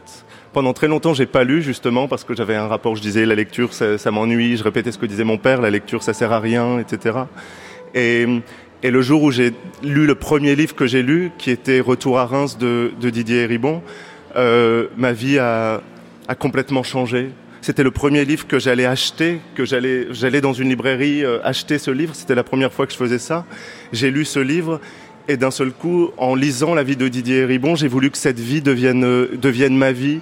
Et du jour au lendemain, j'ai tout changé. J'ai tout changé. Je, j'ai jeté tous mes vêtements à la poubelle. Je travaillais dans une boulangerie la nuit pour m'acheter des nouveaux vêtements qui correspondraient plus à l'image que je voulais me donner de moi-même. J'ai voulu changer de nom. Je suis allé au tribunal pour changer de nom, pour aller changer de prénom. Je m'entraînais à rire devant une glace pour rire différemment. Tous les jours, je me mettais devant la glace et j'apprenais à rire autrement. J'apprenais à parler autrement, à faire disparaître l'accent picard très fort que j'avais à ce moment-là. Je, je voulais même mentir sur ma, sur ma date de naissance pour ne plus avoir la date de naissance que j'avais eue euh, quand j'étais né.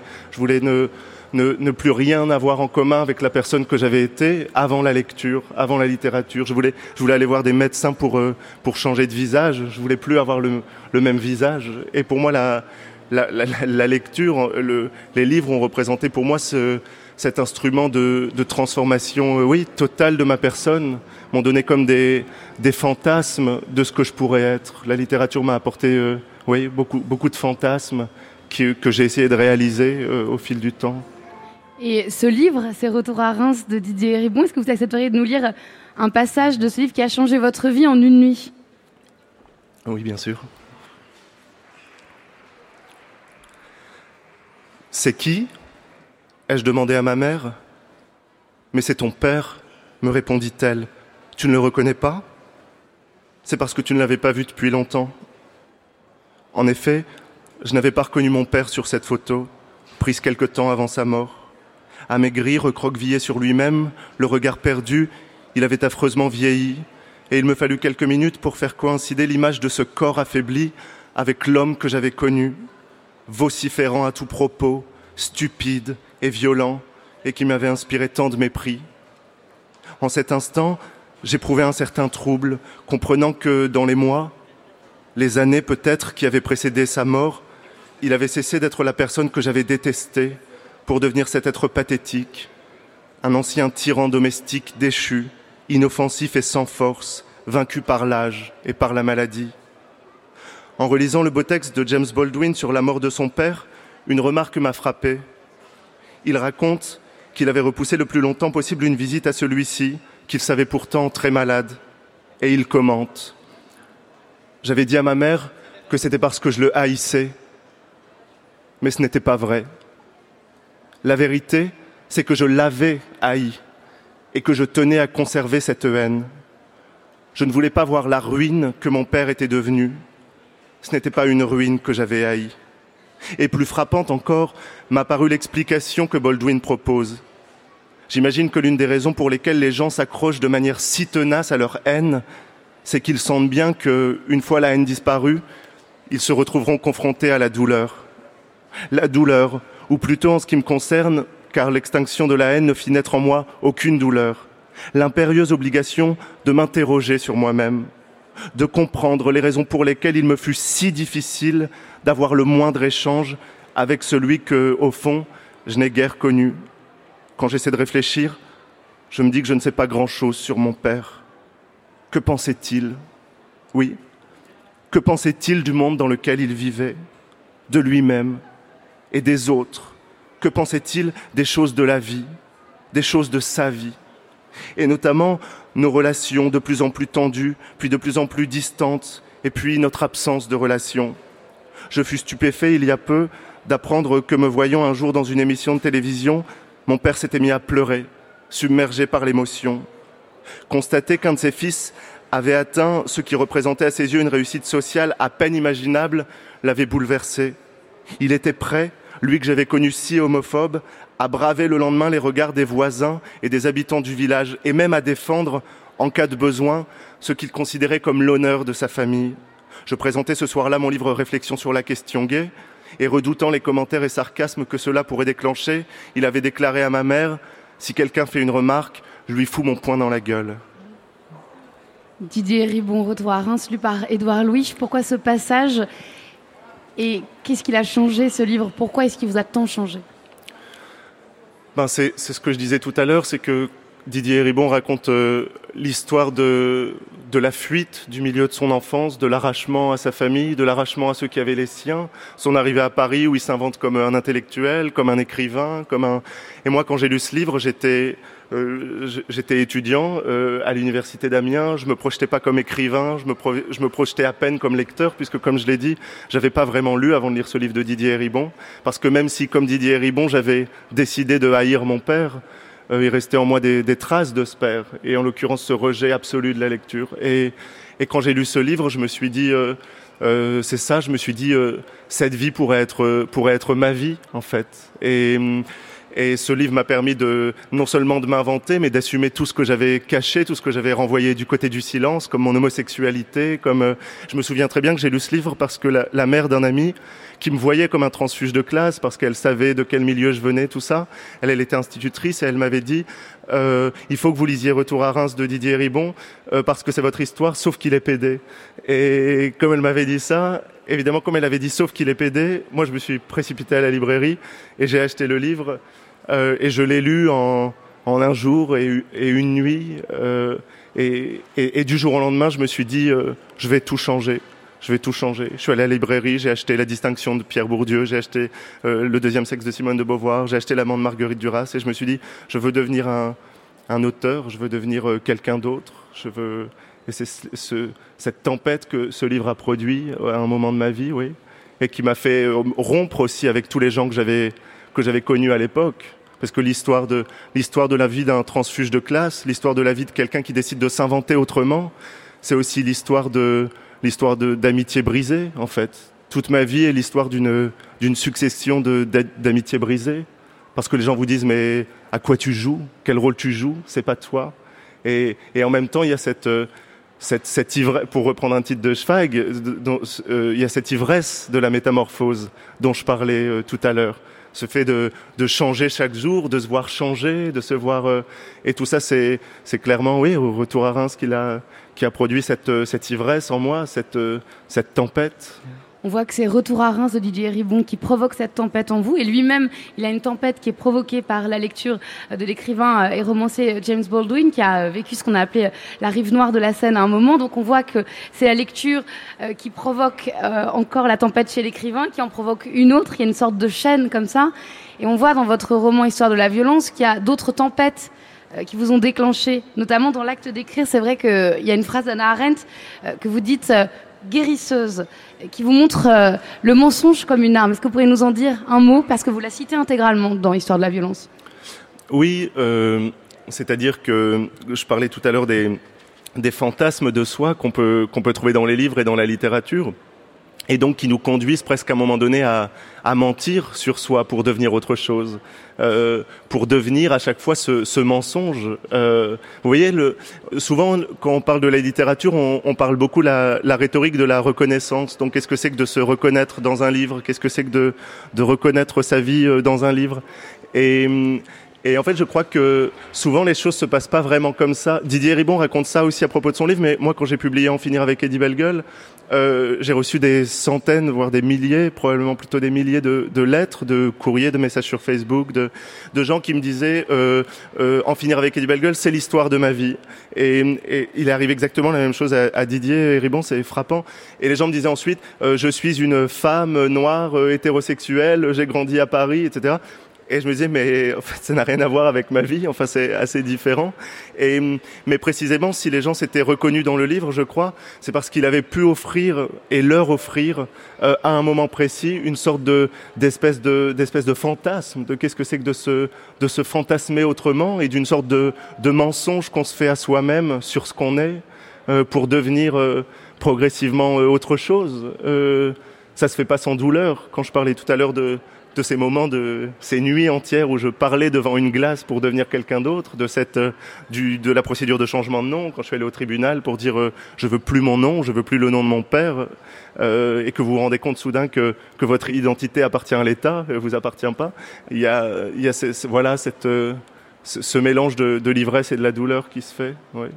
Puisque c'est un livre qui parle de livre, histoire de la violence, vous décidez de conclure avec un texte d'Imre Kertész qui est disparu quelques mois euh, après la publication d'Histoire de la violence, euh, prix Nobel de littérature, écrivain hongrois. Euh, vous décidez de, citer Kaddish pour l'enfant qui ne naîtra pas. C'est une anaphore autour de il s'avéra, il s'avéra, il s'avéra qu'écrire, etc.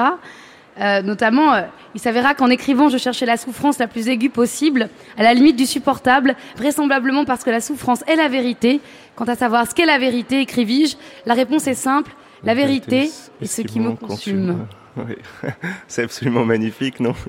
Le Kertész, c'est c'est très très très beau et très puissant. Et, et c'est ça le en fait euh, comment dire euh, Kertész voit un pouvoir euh, émancipateur dans la littérature euh, quand euh, quand il parle de la violence justement et quand il parle de la souffrance. Et quand on pense par exemple au monde d'hier de Stefan Zweig c'est un livre qui parle du, du totalitarisme de l'extermination du nazisme du fascisme de la haine.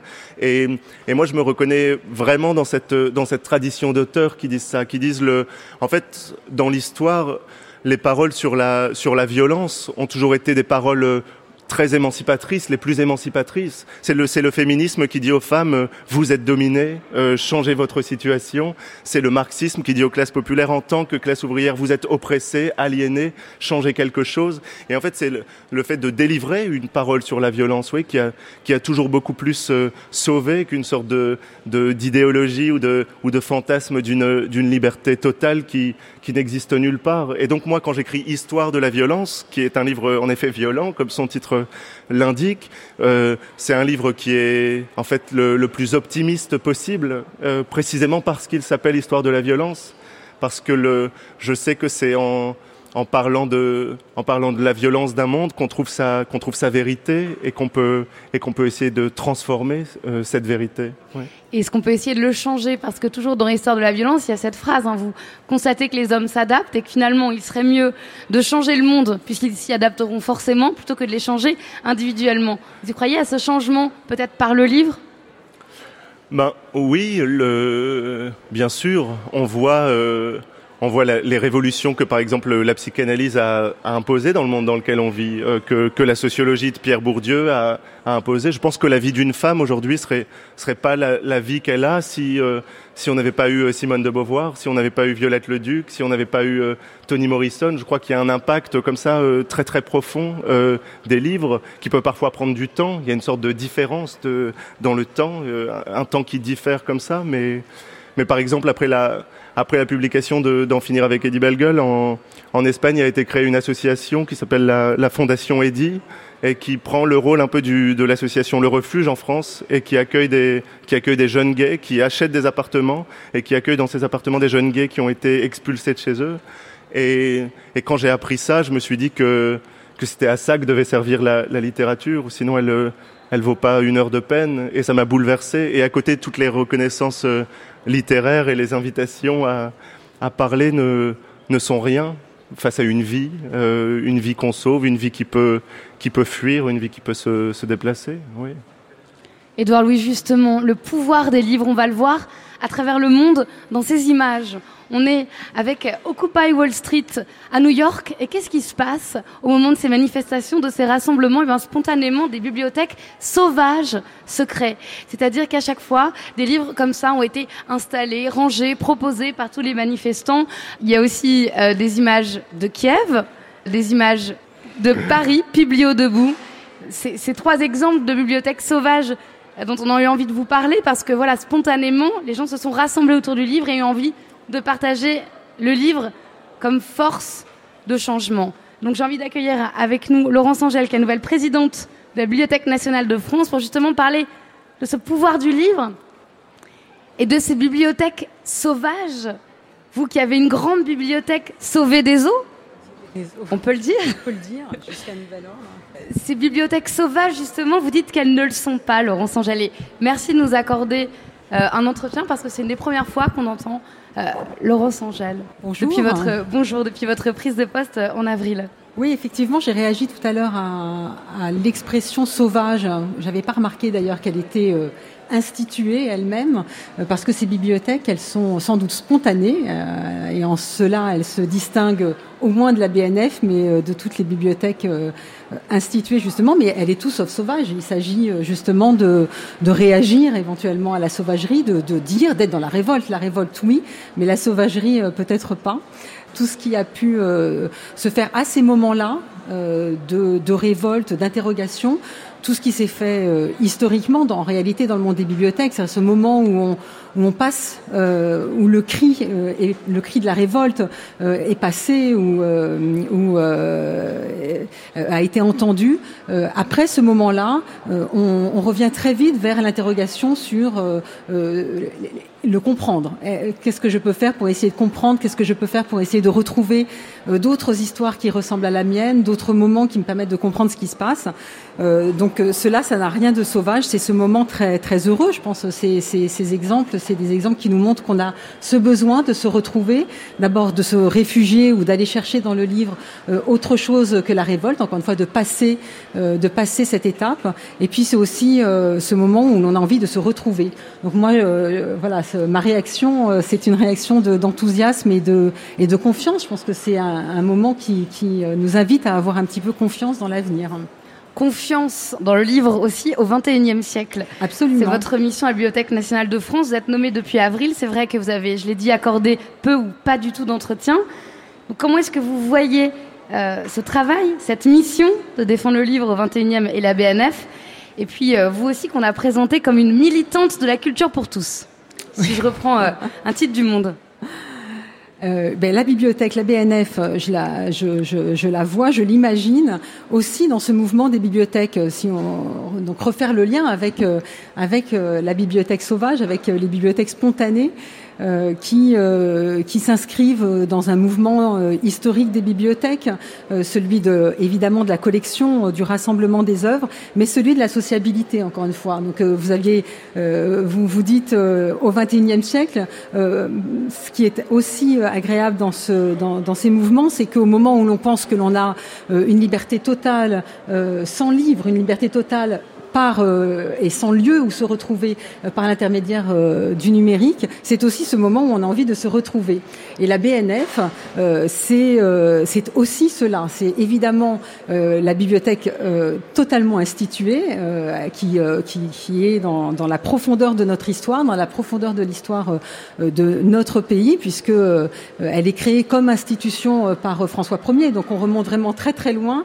On a toute cette- toute cette profondeur historique, toute cette euh, euh, tout cet imaginaire du livre euh, incroyablement riche qui, est installé dans la bibliothèque, mais c'est aussi une bibliothèque comme toutes les bibliothèques, c'est-à-dire des salles de lecture, des endroits où l'on se retrouve, cette, histoire de la sociabilité, cette histoire du lieu où, où grâce au livre et grâce à l'espace où on peut se rencontrer, on se construit soi-même et on pense le monde dans lequel, euh, dans lequel on vit. Euh, et puis, euh, c'est au-delà de ces éléments physiques, matériels qui sont extrêmement importants, c'est l'interface. La bibliothèque, en tout cas la bibliothèque instituée, celle que, celle que je préside maintenant, la, la BNF, ça n'est pas qu'une collection, même si elle est absolument extraordinaire, ce ne sont pas que des salles de lecture qui sont très ouvertes pour accueillir tout le monde. C'est aussi l'interface, c'est-à-dire que la masse des livres, sans la clé de lecture, sans la grille de lecture, sans euh, le savoir euh, des conservateurs, des bibliothécaires qui organisent les savoirs justement. Ça reste un, une masse qui est difficilement accessible. Édouard Louis tout à l'heure évoquait euh, cette barrière, cette difficulté pour ceux qui, n'ont pas déjà les livres chez eux à aller vers le livre et d'une manière générale vers la culture. La bibliothèque, ça n'est pas que la collection de livres, c'est aussi euh, la grille de lecture, la carte d'entrée, le plan d'accès qui permet euh, de découvrir le livre grâce à tous ceux qui organisent ces savoirs. Et la Bibliothèque nationale, de ce point de vue, elle est euh, aussi loin et aussi proche des bibliothèques sauvages que vous évoquiez tout à l'heure. Une réaction, Edouard, oui, la bibliothèque est parfois un lieu de refuge hein, dans vos textes. oui, je raconte que que l'enfant que j'étais, Eddie Bellegueule, euh, se cachait à la bibliothèque, euh, non pas pour lire au départ, mais pour euh, éviter de se faire taper dans la cour par ceux qui le traitaient de PD, par ceux qui me traitaient de PD. Euh, mais en effet, après, ça crée une sorte de, de, de familiarité. Vous parliez aussi de, de des livres comme euh, espace de, de rassemblement, mais on, on, peut aussi les concevoir, euh, et je pense que c'est très important, comme des, des, des espaces de, de fractionnement euh, qui sont des espaces émancipateurs. Vous voyez, quand on lit le, quand on lit James Baldwin ou Toni Morrison, on se rend compte que la vie des Noirs était une vie détruite, hantée par la destruction par les Blancs, qui a été une vie de, de racisme, de d'extermination quasiment.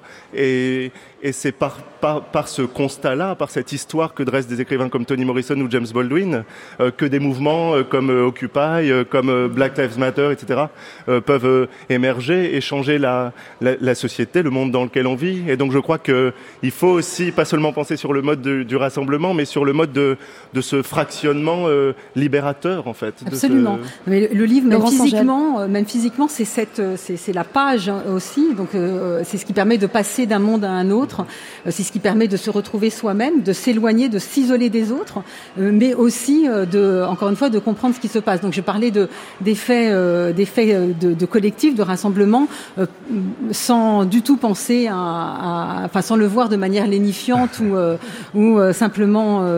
c'est un rassemblement révolté. Ça, mais de toute façon, c'est exactement ce que ça a été dans ces mouvements spontanés, et c'est toujours ça aussi. Donc ce qui est form... enfin ce qui est assez puissant avec le livre, même si, comme vous le disiez tout à l'heure, euh, enfin comme on l'évoquait tout à l'heure, euh, le livre peut aussi exclure d'une part et d'autre part, euh, on, le livre ne peut pas tout, comme la, la culture ne peut pas tout, mais ce livre que la barbarie n'arrive pas à s'extirper de l'âme humaine, comme le dit Freud dans le texte. En tout cas, la culture à elle seule ne, ne, ne, règle pas la question de la barbarie. Ce serait, ce serait peut-être un rêve, mais ça n'est pas aussi simple que ça. Donc, ce, voilà, le livre, c'est aussi encore une fois physiquement, quand on tourne les pages, euh, ce, ce, ce, cette, cette, possibilité, cette passion du passage, alors de la révolte, de l'explication, c'est tous les possibles. Il n'y a pas un livre, il y a des livres, euh, et c'est euh, évidemment euh, la Bibliothèque nationale de France de ce point de vue, c'est euh, c'est tous ces mondes que, qui, qui, sont rassemblés, pas pour être encore une fois dans une égalité de ton, mais pour rassembler tous les possibles, tout ce qui est possible pour chacun de manière individuelle aussi. Oui, c'est ça. Aussi que euh, on lisait Schweck sur le sur le la, la littérature ou la culture qui n'avait pas mmh. réussi à, à préserver Absolument. du nazisme. Didier Ribon, dans son dernier livre qui s'appelle Le principe d'une pensée critique, euh, euh, parle de Paul Celan euh, qui montre comment euh, précisément le nazisme s'est construit sur tout un corpus littéraire, sur tout un sur tout un esprit qui reposait euh, dans la littérature allemande à ce moment-là. On sait très bien que les nazis étaient des, des grands lecteurs, enfin une, une grande partie d'entre eux, et, et c'est ça qui est aussi beau et important dans la, quand on parle de culture ou de la littérature, c'est que parler de littérature, c'est aussi euh, parler d'une littérature en, euh, contre une autre. C'est aussi un espace de lutte pour, euh, pour essayer justement d'imposer une littérature qui soit une littérature de, de l'émancipation, une littérature de, de la liberté, pas une, pas une littérature de, de l'oppression, en fait. C'est, c'est le, le le Simone de Beauvoir contre les écrivains de l'action française. Pour C'est sortir tout de la violence, il faut une forme de violence et vous parliez de, de, Exactement. de cette histoire du nazisme. Évidemment, ici euh, à Beaubourg et comme à, comme à la BNF, on, on a euh, pu voir l'œuvre de Anselme Kiefer euh,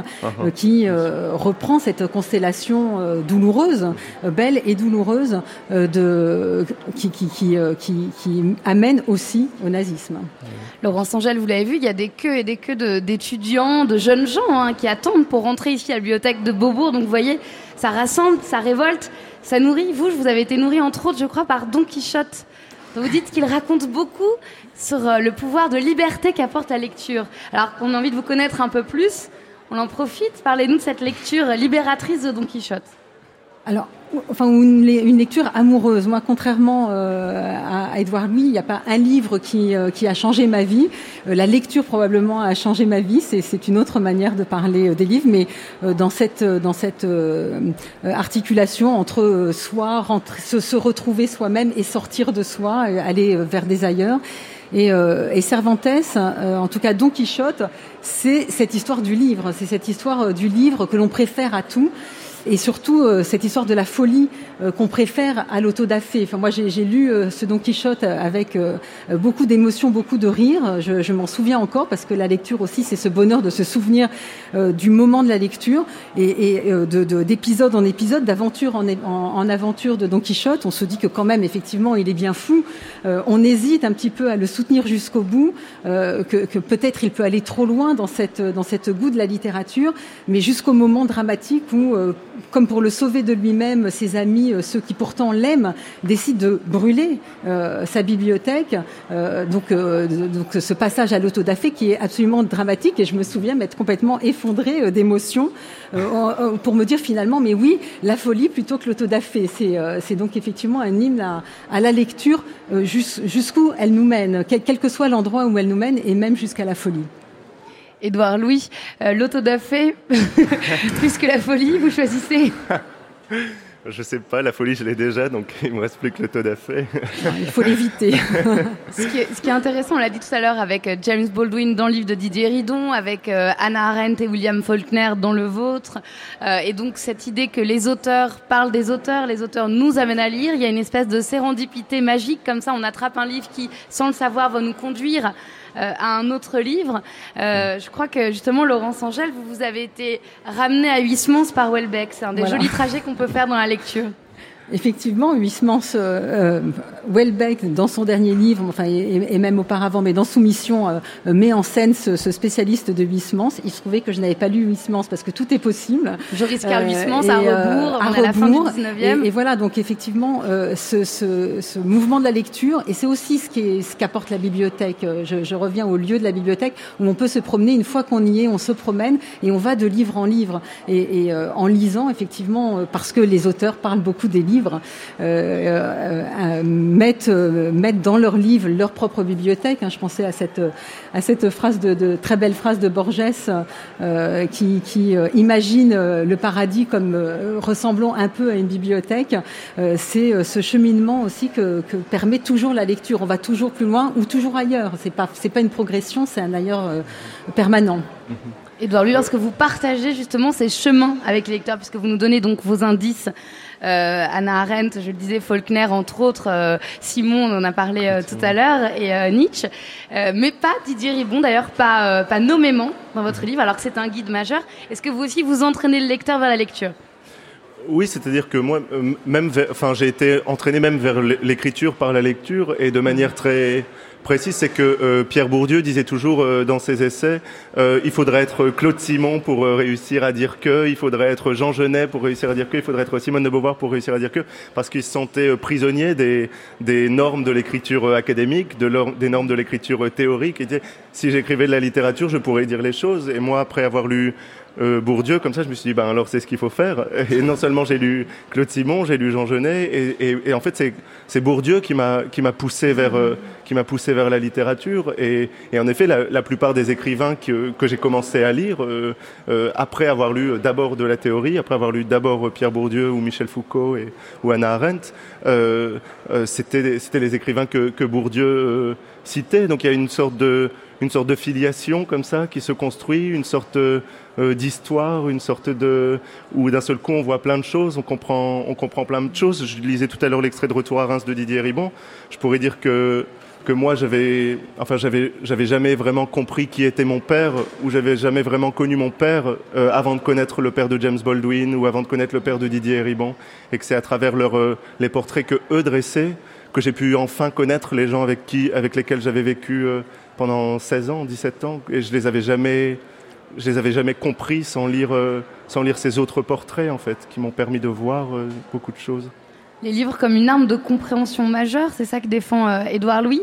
C'est aussi des choses que vous avez envie de défendre et certainement pas en Don Quichotte à la tête de la BNF, Laurence Angèle. En tout cas, je pense que la BNF, euh, encore une fois, cette institution euh, historique a, qui, a, toute cette profondeur historique, elle doit être surtout, et elle est présente dans le débat actuel. Donc, elle doit accompagner euh, c'est comme ça que les que les euh, ce qu'on appelle les usagers, donc les lecteurs qui viennent à la BNF vivent la BNF aussi. C'est cet endroit où on peut se construire. On se construit toujours par des détours euh, de lecture euh, ou euh, ou d'écriture. donc la BNF, oui, qui, qui donne à voir ces, ces collections extraordinaires parce que c'est nos collections, c'est les collections de la nation, et qui est cet endroit parmi d'autres bibliothèques, mais cet endroit majeur, physique et numérique dématérialisé parce que euh, elle apporte beaucoup euh, de manière dématérialisée, euh, apporte à chacun d'entre nous, est au cœur du débat. Moi, mon rêve, c'est que tout le monde ait un réflexe BNF d'une certaine manière, qu'on sache que le clic qui nous amène, puisqu'on est quand même bercé de, de numérique aujourd'hui, qui nous amène sur la bibliothèque numérique ou dans les salles de la bibliothèque, est le plus beau clic qui, qui, qui nous ouvre tous les possibles. Mmh et qu'on puisse traverser comme ça cette carte jusqu'à revenir vers soi. Jusqu'à revenir vers soi. Alors justement, est-ce qu'on pourrait finir avec vous, Édouard Louis, sur un exemple peut-être de sérendipité littéraire heureuse? Là, euh, j'ai cité des choses euh, qui sont connues, qui sont tracées, que vous avez révélées, que vous révélez aussi avec nous ce soir. Qu'est-ce qu'il y a euh, justement de, de trajets récents que vous ayez fait en littérature? On vous dit proche d'Annie Ernaux, entre autres. oui, j'aime beaucoup Annie Ernaux. Ces livres, ces livres m'ont beaucoup frappé. Étrangement, un livre dont j'ai assez peu parlé euh, et qui est pourtant été fondateur pour moi, c'était euh, Juste la fin du monde de Jean-Luc Lagarce que j'ai joué quand je faisais du théâtre, qui était un un, je sais pas, un, texte qui m'a bouleversé comme ça sur l'impossibilité de communiquer entre un individu et sa famille. Euh, et le personnage de Jean-Luc Lagarce s'appelle Louis, et il se trouve que comme par hasard, mon nom de famille c'est Louis, euh, qui est aussi le nom d'un de mes amis, mais qui était le nom du personnage de Lagarce, et c'est ça qui m'a donné envie. Et, donc même mon nom euh, porte non pas la trace de ma famille, n'est pas un nom de famille, mais un nom de littérature en fait, un nom d'auteur.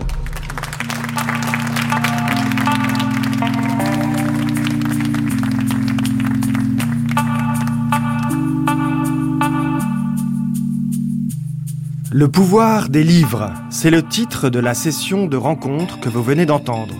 Au micro de Mathilde Serrel sont intervenus le comédien Jérôme Kircher, l'écrivain Édouard Louis et la présidente de la Bibliothèque nationale de France, Laurence Angèle.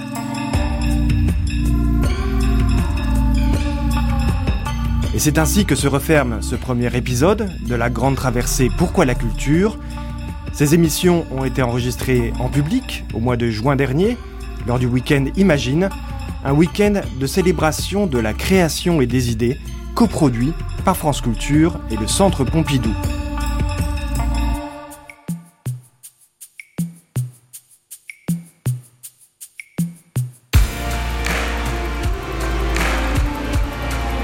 Pourquoi la culture? Une grande traversée produite collectivement par les équipes de France Culture et du Centre Pompidou. Un grand merci à elles.